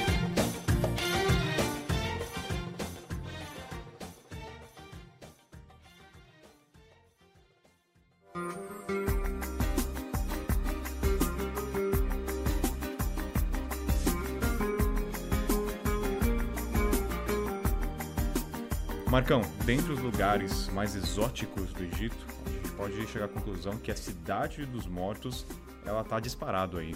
Eu fui uma vez, ah, mas eu não tive interação com os locais, mas das experiências autênticas, eu acho que Cidade dos Mortos foi o que mais me surpreendeu pelo fato de você ver túmulos e com crianças se sentando em cima comendo prato. Então, assim, a relação entre os mortos e vivos ali é única.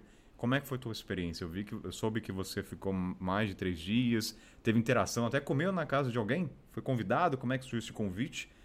Então, Kaina, eu essas coisas me despertam muita curiosidade, cara. Eu fico abobado com essas histórias. Bom, vamos lá. A cidade dos mortos, ela hoje tem habitantes por conta da crise de habitação que aconteceu no Cairo, porque é uma cidade, uma megalópole, né? E então as pessoas não tinham onde morar e decidiram, eh, desesperadas, invadir o cemitério e fazer suas casas lá com as, as casas que já estavam construídas lá, porque ele é um cemitério muito, muito antigo, onde as pessoas vinham de muito longe para visitar os seus entes queridos enterrados, eles para isso, eles acabavam construindo pequenas casas ao lado dos túmulos ou até cobrindo os túmulos. Por isso aquela estrutura, ela já estava lá quando o cemitério foi invadido. É uma mega cidade esse cemitério do Cairo. Né? E essa estrutura já estava lá, o pessoal só foi entrando e, e, dando um, e dando um upgrade ali, né? Botando um barraquinho a mais aqui, outro ali. Né? Sobre a minha experiência lá, cara, a primeira vez eu fui com alguma cautela, mas é, acabei jogando bola com uma criançada na rua. A criança também é outro, além do cigarro, olha só que coisas antagônicas. Além do cigarro, meu, a, o meu afeto pelas crianças também são portas de entrada para que eu possa me apresentar sem dizer oi aos adultos que estão me olhando. Ou seja, se eu estou tratando bem uma criança, quer dizer que eu sou uma pessoa inofensiva. E foi assim que eu consegui entrar na Cidade dos Mortos é, de uma maneira um pouco mais é, vivencial. Eu estava caminhando e fotografando ali com o devido respeito, né? E um, um, cidadão que não fala inglês, é uma região super pobre é, do, do Cairo, né? Como se pode imaginar, é, ficou ali e me convidou para um chá. E aí, aí, cara, se abriu essa minha experiência maravilhosa com um sujeito chamado Ramadan, é, na cidade do Cairo. Ele morava, né, uma das casinhas ali no cemitério, com aquelas tumbas ali do lado, e eu tomei aquele chá de água de cemitério com ele. E isso nos colocou de igual para igual. E foi muito bacana. Numa segunda tentativa de ir lá, porque eu não estava satisfeito ainda com as fotos e com o que eu tinha vivido lá, eu sabia que aquilo podia me dar mais. Eu pensei, porra, se eu achar a casa do Ramadã, velho, vai ser sensacional. E de fato, fiz um esforço de memória, liguei meu GPS natural no cérebro e achei a casa do Ramadã. Quando eu cheguei lá, o Ramadã olhou para mim, sabe aquele olhar de inocência, cara, e soltou um sorrisão lindo. E aí, cara, tava o irmão dele. Aí eu entrei na casa dele, cara, eu tava com cigarrinho, tava com um paeiro de Minas Gerais, deixei uns paeiros com ele, ele começou a fumar. É uma das fotos que eu mais tenho carinho das que eu fiz no Egito. Então, pô, cara, eu não consegui trocar uma palavra com ele. Eu só troquei sorriso com ele e com o irmão dele. O irmão dele tá no meu Facebook. O Facebook do irmão dele é em árabe. Ele não tá lá escrito M-O-H-A-M-E-D, entendeu? Tá em árabe. Eu, pra achar esse cara, é difícil. Às quando ele aparece, me manda um. me cutuca lá no Facebook e, e tal. Mas sim, a gente só se conversou por sorriso e fumando cigarro e eu dando umas risadas exageradas. E, cara, foi uma das melhores, melhores experiências que eu tive dos meus quatro meses no Egito. Às vezes o sorriso vale muito mais do que palavra, né? A conexão é, é muito maior às vezes por isso. E você já notou, você já notou que o sorriso geralmente vem das bocas que menos têm dentes. E isso é, é o mais valioso. Boa Marcão, e as fotos que você que vocês tiraram lá, você já conseguiu mostrar para eles, assim, pelo, pelo menos no Facebook? Então, cara, eu. Por ter o, o irmão dele no, no, no, Facebook, mas, pô, cara, eu raramente também uso Facebook, só uso pra treta, ficar lá zoando a galera. Aí, esses dias ele apareceu me cutucando ali. Eu tava aqui em casa trabalhandinho, pensei, pô, cara, vou deixar de ser vadio, vou lá reunir aquelas fotos, cara tem um celular podre pra cacete, não tem uma foto decente. Eu tirei umas fotos bem bacanas deles com a minha câmera. Aí eu fui lá, reuni todas as fotos e mandei pelo, pelo Messenger do Facebook ali uma cacetada de foto. Ele não conseguiu se expressar muito bem, foi me mandando um monte de joinha assim, mas eu acho que ele gostou, tá ligado? Antigos espíritos do mal, transformem esta forma decadente em Mua! Kainan e, e Marcão, vocês que foram na Cidade dos Mortos, eu lembro que nessa segunda vez que eu voltei para o Egito, vocês comentaram muito para mim para poder eu tentar ir lá, né? E eu não sei se vocês se lembram que eu comentei com vocês que na primeira vez que eu fui no Egito, eu cheguei a tentar ir, é, entrar num, num, cemitério ali que fica, fica bem no bairro Copta, e porque eu, eu gosto de fotografar realmente cemitérios, eu acho que tem alguma coisa bem particular no, nesse tipo de ambiente, esculturas e tudo mais. Só que eu me senti muito mal, assim, fisicamente, e eu senti uma sensação muito ruim. E eu não consegui entrar. E aí, quando vocês me falaram dessa cidade dos mortos, eu realmente.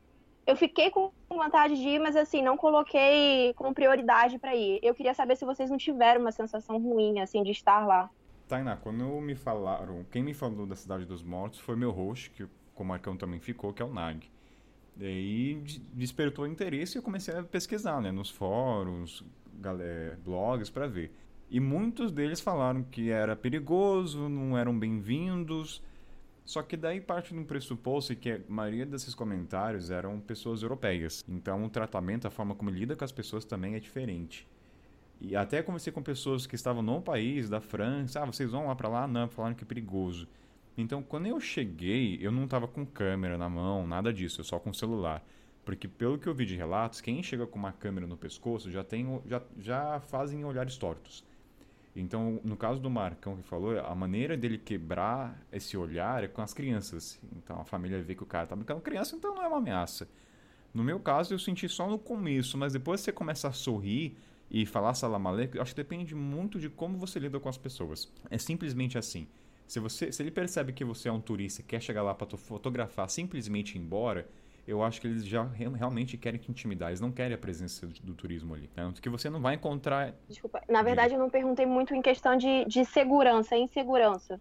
É mais aquelas coisas que, dependendo do cemitério, você se sente malzão, assim, pra baixo, de, de uma coisa meio espiritual mesmo. Que foi que eu senti lá, entendeu? E era uma cidade, eu não sei se também é assim, lá. Não, não. Nesse, nesse caso, eu me senti super bem porque as pessoas eram muito simpáticas. Eu acho que quando você entra, parece um lugar pesado, mas depois que você começa a dar oi para as pessoas, todo mundo começa a te comentar e você é bem-vindo. Eu acho que vai para os extremos. É, é essa a sensação que eu tive. Pode ir para muito mal ou pode ir para muito bem. Entendi, foi mais uma questão de pessoas Marcão? mesmo. É, eu, eu assim, cara, eu esse tipo de notícia me deixa aficionado, assim, eu sou maluco por essas coisas que são muito peculiares de um local. Eu já tinha lido bastante sobre essa cidade dos mortos no Egito, até antes de pensar em ir para o Egito, né? E tinha visto algumas séries de reportagens, algumas fotos. Cara, isso sempre ficou na minha cabeça. Eu falava assim, cara, quando eu for para o Egito, eu preciso tentar ir nesse local. A minha ideia principal no começo era, inclusive, dormir nessa cidade, né? Hoje eu tenho um amigo lá e posso fazer no, vi- vir a fazer num futuro. Então, assim, eu não tive muito essa, eh, esse sentimento, esse arrepio, talvez, né, Tainá, de tipo, pô, cara, vou num cemitério, porra, não vou me sentir muito bem. Até porque lá dentro da Cidade dos Mortos, ela tá tão humanizada, ela já tem tanto uma vida própria. Claro, ela não é, elas, elas são vielas, né? Então não é tão movimentada como o resto do Cairo.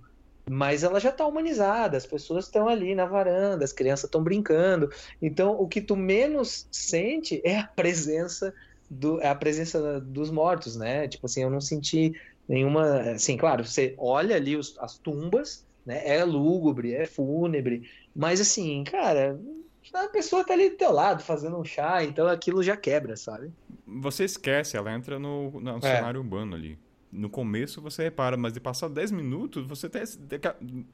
Talvez em dado momento, Tainá, você tá sentando em cima do túmulo É. sem perceber. É, talvez um dos cemitérios mais atípicos que tenha, né? Você acha que, é, né, que realmente é, é, é cemitério, é mais uma cidade mesmo. Mas aí acho que é fundamental a gente ver também é, que é uma combinação de momentos, né? A gente, depois que você está na estrada há um tempo, você sabe que não existe um, um, um guideline que você vai seguir sempre. Vai ter momentos. Por exemplo, eu, eu gosto sempre de colocar um exemplo da cidade de Potosí, na Bolívia, que é uma cidade que eu tinha muita curiosidade de conhecer por conta de ser um dos estádios mais altos da Libertadores, né? O Real Potosí joga lá, o Flamengo já jogou.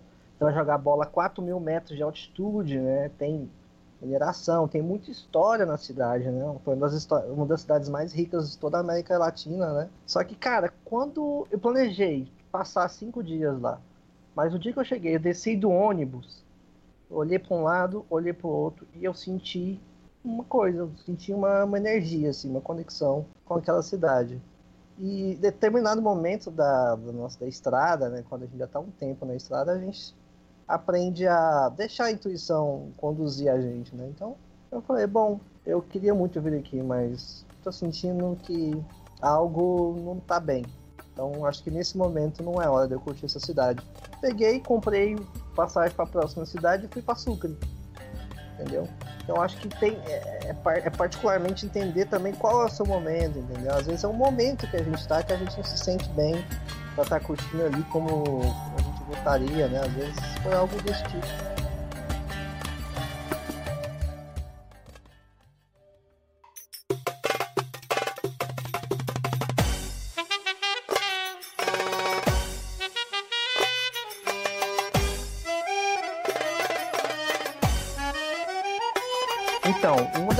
Que a galera sempre costuma falar nos fóruns também é atividade de mergulho, né? Até onde eu sei, o Egito é um país que surpreende nesse aspecto, então quem de vocês aí fez e pode falar um pouquinho pra gente? É, eu fiz um mergulho. A primeira vez que eu fui no Egito, eu fiz o mergulho de batismo. Foi a primeira vez que eu tinha mergulhado, foi lá. E aí, depois que eu voltei para o Egito, eu quis fazer o curso lá, né? E realmente é um dos lugares. Dizem, né, nos fóruns, dizem que é um dos lugares mais bonitos de você mergulhar. Tem um Blue Hole lá, só que Blue Hole tem que ser um.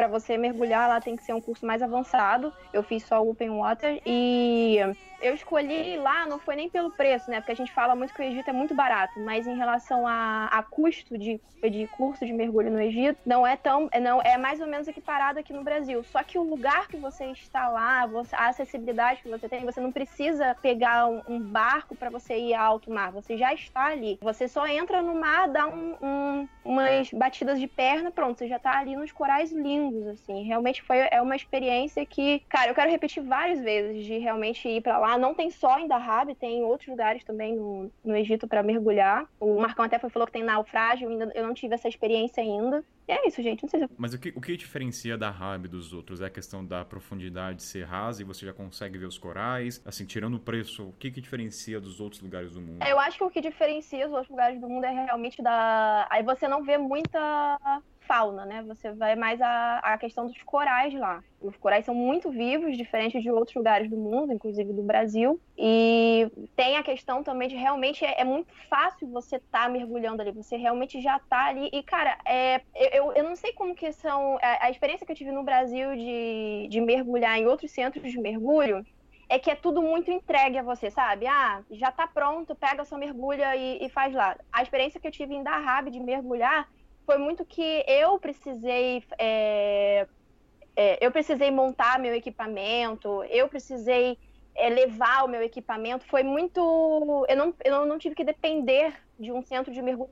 Exigiram mais de você nesse sentido? Exigiram mais de mim. É, eu, fi, eu já mergulhei em Dahab, mergulhei em Zanzibar e mergulhei em Arraial do Cabo aqui no Brasil. E em Dahab, pelo menos, foi o único lugar que eu realmente senti que eu podia ser. Eu me senti muito mergulhadora, assim, mesmo que eu comecei ali, mas eu senti que realmente eu podia estar tá uhum. mais fazendo a minha parte.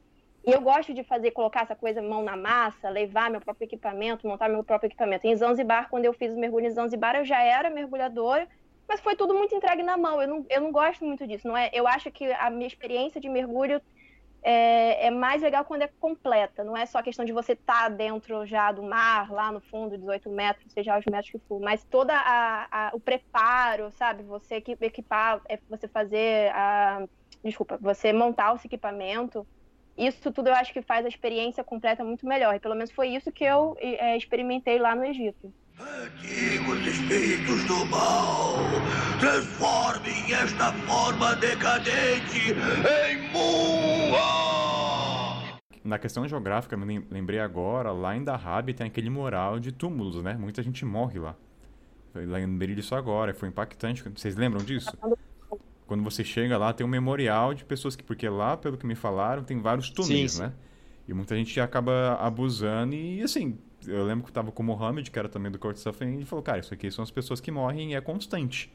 E ele falou que só tem um mergulhador lá que faz o resgate desses corpos, que ele tem toda a noção geográfica lá do. do é, o, o Blue Hole então... ali, ele tem é, vários labirintos ali, né, cara? Então o pessoal Vai, vai, vai. E, e assim, a, a, profundidade é absurda. É, acho que até tem o recordista. É, sei lá, tem uma escola de mergulho lá que ostenta lá um recorde do cara que chegou mais profundo lá no Blue Hole, mas não chegou no final.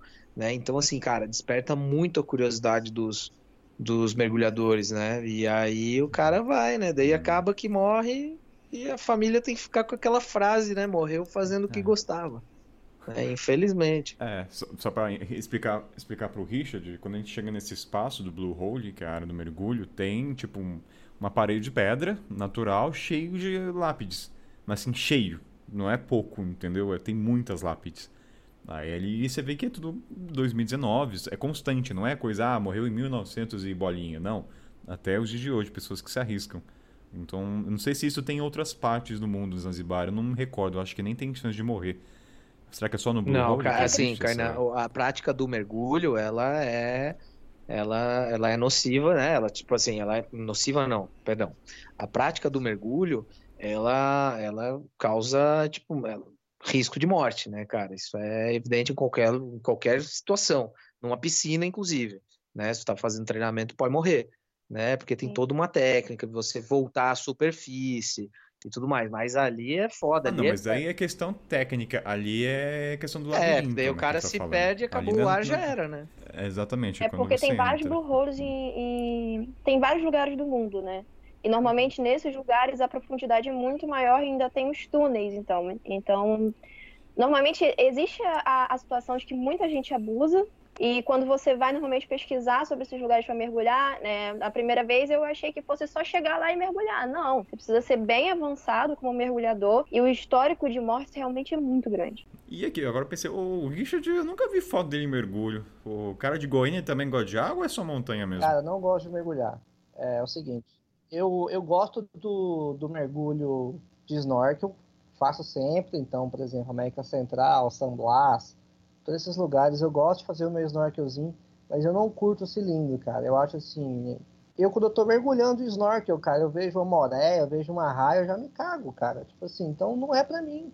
E eu aceito isso numa boa. Eu gosto de cachoeira, vou lá, dou meus pulos das cachoeiras, cachoeira é alta, o pessoal fica, ah, é perigoso. Mas, Cara, mas é, eu fui, cresci assim, entendeu? Eu cresci indo na cachoeira. É, é a maneira que eu fui criado. Eu sou de Goiânia, cara. A praia mais, pé- mais, mais próxima é mil quilômetros. Então ir na praia pra mim não é algo convencional. Mesmo eu estando na estrada, eu me sinto totalmente fora do meu ambiente, fora da minha zona de, de conforto. É legal mergulhar, mas assim, eu não tenho vontade de mergulhar com cilindro. Eu falo isso pra galera, a galera me critica.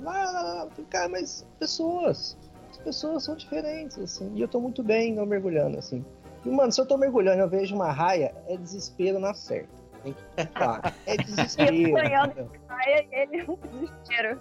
Ô, Richard, mas assim, eu vou também vou colocar nessa, eu tenho pavor de água viva. O que você tem de raio, o Marcão sabe disso, cara. Eu tenho Pois é, pavor. cara. Então, vamos entender que, tipo assim, cara, um, um cálculo errado que você faz, você estoura o tímpano. Mano, você começa a mergulhar, você já sente aquela pressão, mano.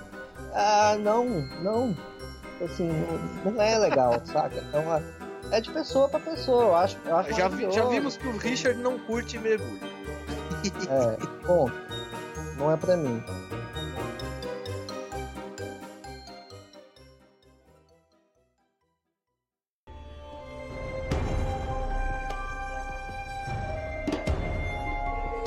E aí, moçada, e as grandes pirâmides? O que, que vocês têm a dizer? Bom, cara, pra mim um complemento do Egito, né? Não, não seria o supra-sumo do Egito, porque já acreditava que o país seria muito maior do que as grandes pirâmides. Apesar de que não tem como não notá-las, né? Quando você tá já da cidade do Cairo, você consegue é, enxergar as pirâmides lá em Giza. Por exemplo, se você está ali naquela, naquela cidadela do Cairo, você consegue ver elas no horizonte. É impossível não se emocionar. Quando você chega em Giza, você já consegue ver a imensidão das pirâmides praticamente engolindo né, a cidade, os prédios ao redor. Eu me permiti passar uma noite de frente para elas e foi, foi muito especial. E acho que todo viajante, todo aventureiro sonha, né? Um dia estar aos pés dessas misteriosas obras antigas aí do ser que o ser humano construiu.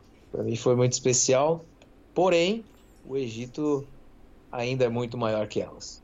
É, então eu repetiria as palavras do, do Marcão. Eu realmente senti a mesma coisa e ainda complemento também que realmente eu não acho que as pirâmides seja a atração principal. Acho que, nossa, acho que o Egito inteiro é a atração principal, né? É difícil você falar assim, quantos dias eu tenho que ir para o Egito? São muitos dias, porque o Egito é enorme e tudo é muito maravilhoso lá. Pelo menos para mim é, é assim.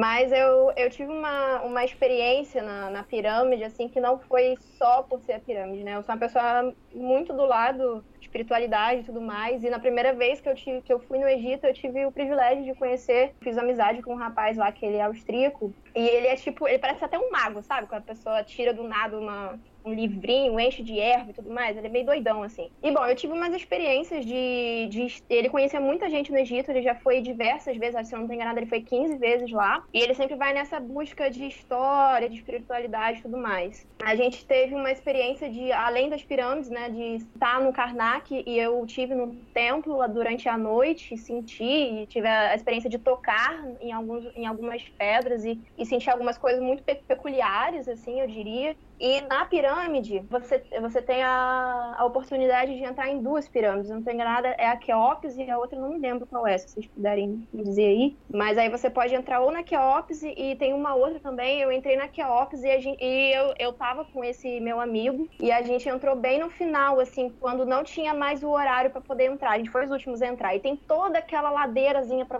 sufocante para você subir, para você estar tá no meio da pirâmide. E assim, eu não esperava muito, porque eu, eu acho que eu tinha tido uma expectativa muito maior das pirâmides do que, do que realmente eu vivi.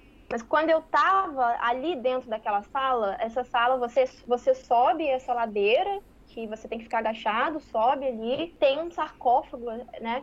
E já tava vazio, não tinha mais ninguém ali, só tinha um egípcio que fica meio que guardando essa sala. E aí esse meu amigo, do nada, entra no, no sarcófago, deitou lá, e eu falei assim, mano, o que que ele tá fazendo? Fiquei assustada. E aí ele começou a, a falar o, o on, né, que é, dizem que é um do, dos, um, do, um dos sons mais, mais vibrantes que a gente tem quando ele começou a fazer isso, eu já, já tinha, já tentava meditar. Eu nunca tive uma, uma boa experiência meditando sozinha, né? Nunca tive. Nunca consegui realmente meditar sozinha. E daí, quando ele começou a fazer on, eu senti, a sensação que eu tive é que a pirâmide estava simplesmente vibrando. E aí, eu simplesmente sentei, a sensação que eu tive é que eu estava sendo guiada para sentar naquela sala, sentei e eu sei que depois de muito tempo, ele, eu sei que eu, fiquei, eu fui acordada por ele, pelo, pelo, pelo guarda do, da sala. Isso que eu falei que, que eu fiquei em torno de uma hora ali meditando. Eu só sei que eu estava totalmente com a cabeça virada para cima. E a sensação que eu tinha é que ela, aquela pirâmide estava vibrando e, e, tinha uns raios, assim, em forma de pirâmide em volta de mim. É uma coisa inexplicável, eu nunca senti isso em lugar nenhum. A, a conexão foi muito grande. A gente sabe que tem. As pirâmides têm toda uma história, uma questão de. Além de ser história, todo aquele mistério de como realmente foi construída, enfim, não, não vou entrar muito, abordar muito esse assunto. A experiência que eu tive na, na, na, nas pirâmides não foi só do, do sítio ali arqueológico, né? Foi muito mais espiritual dentro dela, assim. Eu vi coisas que eu nunca realmente tinha visto. Depois eu tive a experiência de, de entrar no sarcófago e deitar lá e tentar meditar, mas aí para mim foi demais. Que eu me senti mais uma múmia do que realmente tentando meditar. Você pode deitar no sarcófago? Não, você não é. pode deitar, você não pode. O que que acontece? No Egito você não pode nem. Não sei se vocês tiveram isso, gente, mas você não pode nem meditar, na verdade. Se alguém você, alguém te vê meditando, alguém te catuca. Isso aconteceu comigo várias vezes. Sendo que. Peraí, você tentou meditar então? Sim, eu tentei meditar, eu não me lembro qual templo que foi isso, e lá na pirâmide também. Isso fora, a ver, todo mundo vendo, simplesmente sentei e ficar lá de olho fechado, tentando me conectar com o lugar e meditando. E aí sempre tem alguém que vai te catucar. E aí estavam lá me catucando lá, tipo, não pode meditar. E falando assim, não medita, não medita. Eu não sei porquê, depois eu procurei isso na internet, tem um fórum enorme com essa pergunta, por que pode meditar no Egito? As pessoas não sabem exatamente, não sei se são segredos espirituais. Realmente eu não achei uma resposta para isso. Só que eu acho que meditar para eles deve só fechar o olho, né? Você pode meditar de olho aberto. Eu acho que eles Sim, não vão entender é, que você tá meditando. Uma, uma, com essa busca de com, com essa experiência que eu tive com esse meu amigo, de sentir as pedras e tudo mais. Eu fiz isso nas pirâmides já como se eu só estivesse encostando na pirâmide, sabe? E fiquei de olho aberto, tendo um, um outro tipo de conexão ali, em vez de estar com o olho fechado para alguém me catucar. Mas quando a gente entrou na pirâmide, você não pode, é... você não pode entrar no sarcófago. Só que como tudo no Egito, você dá aquela moedinha para a pessoa, se você quer ficar um, um, um, tempo a mais, você dá uma moedinha para a pessoa. Eu não fiz isso, eu nem sabia que isso tinha sido feito, eu só fui saber agora. Eu encontrei esse meu amigo de novo no Egito e ele foi me contou que, na verdade, ele, ele teve que dar, tipo, uma propina, né? Que a gente poderia dizer assim, pro, pro vigia da sala. E a gente ficou muito tempo. A gente ficou, tipo, Acho que ficou- a gente ficou mais de uma hora na sala, na- na- ali na sala do interior da pirâmide, e não podia, na verdade. Quando a gente saiu, o guarda ficou meio que desesperado, falando: por favor, não conta pra ninguém, não conta pra ninguém. E a gente não contou pra ninguém. Quer dizer, fora todo mundo que estiver ouvindo esse podcast. Antigos espíritos do mal, transformem esta forma decadente em Mua! Pra mim, eu acho que eu não gostei. Não é que eu não gostei. O Egito, como o Marcão falou, é muito mais que as pirâmides. Eu acho que pra mim ficar uma hora ali já foi suficiente.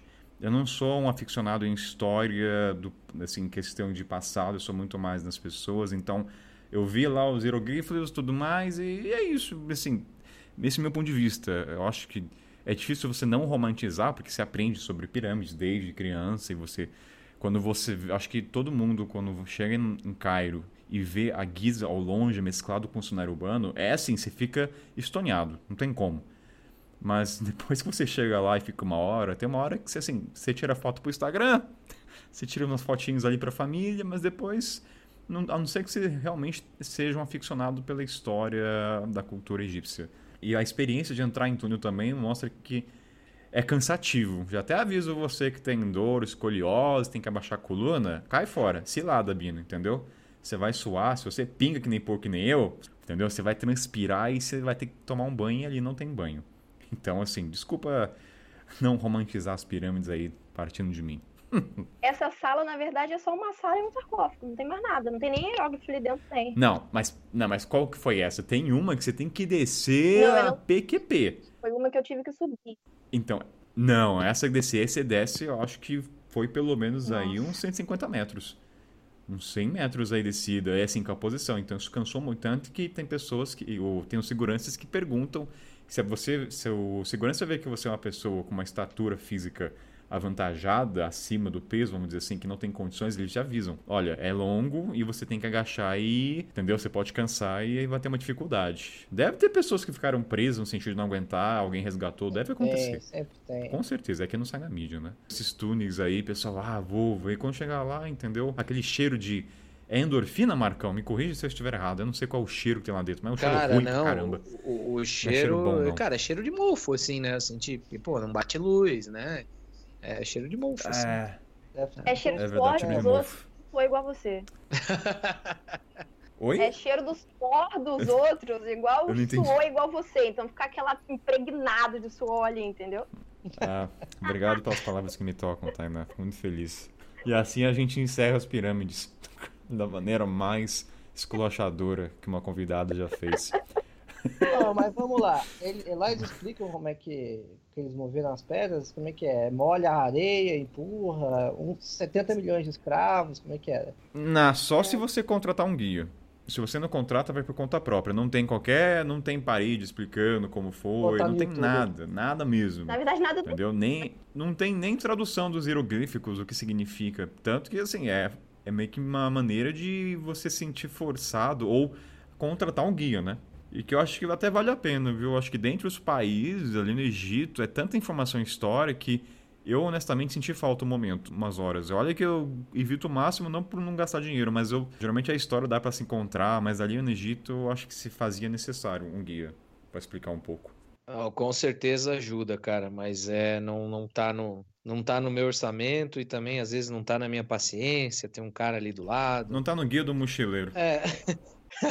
O serviço é digno, é super importante, mas eu eu dispenso por muitas vezes. Ah, e tem uma dica, a gente pode falar, acho que pode falar de dicas rápidas, né, coisas pra evitar, mas assim, quando for comprar coisa no Egito, o que acontece em países árabes, se o cara cobrar uma coisa, abaixa cinco vezes o preço, tá? Se o cara falar 500, é 100 o negócio. Essa é só uma dica rápida. É, Caso você queira também atravessar a rua, reze Mas- para sair vivo. Ou, ou, você, ou faz que nem algumas pessoas que eu vi, presenciei, o cara pede o Ai, Uber que- só pra atravessar a avenida. Isso não é brincadeira, isso acontece, amor gente. Isso aí não é. Não estou. Richard, te juro, isso não é jogando purpurina, isso acontece. Dependendo dos lugares, o cara contrata um Uber só pra atravessar pro outro lado.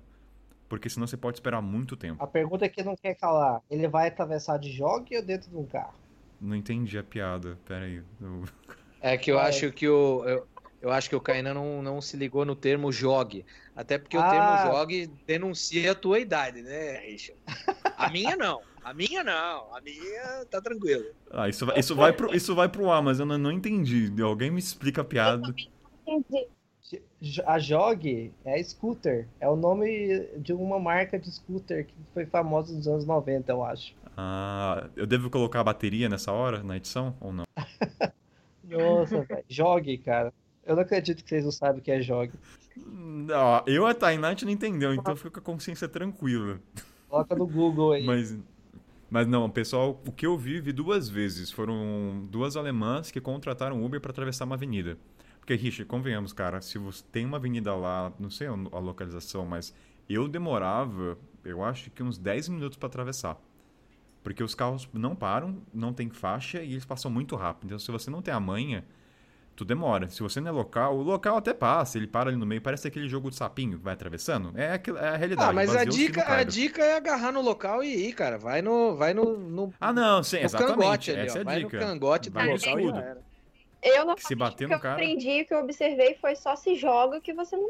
Pelo menos eu nunca fiquei sabendo de. Já teve atropelamento lá? Porque eu nunca fiquei sabendo disso. Normalmente eu só me jogo. Tem, tem. mu- Olha, quando eu vi Tem. seis acidentes, eu dei uma pesquisada, eles falam que só em Caro tem 100 acidentes por dia. Não. Sem contar os fatais. É que você não vê. Eu vi seis. Então você imagina, acontece. A dica é, usa as pessoas de escudo. Vá, segue a pessoa, entendeu?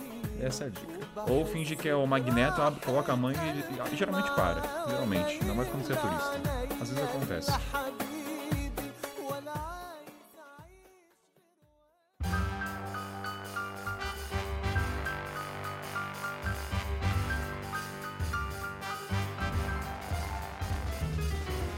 Momento jabá, galera. Aquele momento de vender o peixe fresco ou o peixe que tá trancado na geladeira.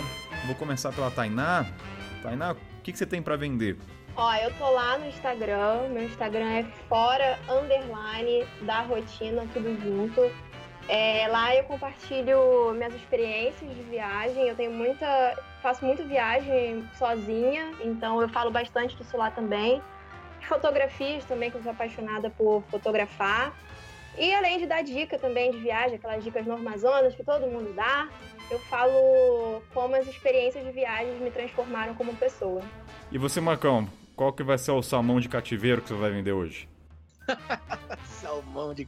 É a truta, a truta de tanque aqui do interior do Rio Grande do Sul. Bom, eu sou Marcos Delacumbre, escritor. Meu Instagram é o arroba mdelacumbre, tudo junto. Por lá eu escrevo poesias, dou spoilers do meu velho livro, dou spoilers do meu novo livro e pratico a modalidade olímpica dos stories feios. É, meu livro está à venda no link lá, um drink numa bota suja de lama, e hoje eu me dedico à produção do meu novo livro sobre a Coreia do Norte. Um grande beijo, sempre uma honra participar desta entrevista maravilhosa que vocês me oportunizam. Valeu! Richard, Chapada Diamantina tem peixe? Rapaz, infelizmente não tem o peixe que eu gosto, que é às vezes um, um tucunaré na chapa, coisa do tipo aqui, os peixes são mais franzininhos. Mas já que não tem o peixe, eu vou vender o de sempre aí, a minha websérie é lá no YouTube, youtube.com barra Vida de Mochila. Você pode acompanhar a websérie América 300 ou a websérie Origens. Eu es- estava começando a websérie Raiz Latina, mas infelizmente estamos em momento de pausa devido ao coronavírus. Mas logo mais, quando acabar isso tudo, a gente retoma a websérie. Enquanto isso, vocês podem maratonar os antigos por lá. Também pode me contar no arroba Vida de Mochila no Instagram. Aqui é o Kainan, a voz de sempre. Eu só queria fazer um comentário. De tanto vender peixe, eu tô começando a aprender nomes de peixes que eu nunca tinha ouvido falar. Baiacu, tupinambá. Sei lá, vai começar a aparecer uns nomes diferentes aí. Então, bem, o meu site tá fora do ar, tá em reconstrução. Então não tá lá, não acessem por enquanto. Tá totalmente desatualizado. E que é isso, acho que é isso. E lembrando, gente, ainda tem história dos ouvintes. A gente não esqueceu, não. Você pode enviar a tua história lá pro é, mochileirosempauta.gmail.com Enviar o teu relato conectado com alguma das pautas que a gente já falou e quando tiver aí gravar, vamos subir, mas tudo no seu tempo. E é isso, gente. Então, até a próxima e valeu! Valeu, valeu, Valeu, valeu! galera.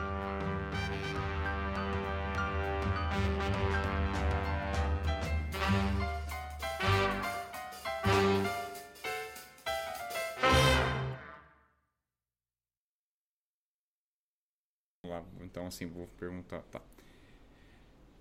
Tainá e Marce... Mar... Marcelo, cara. Hum, tá me traindo, Kainan.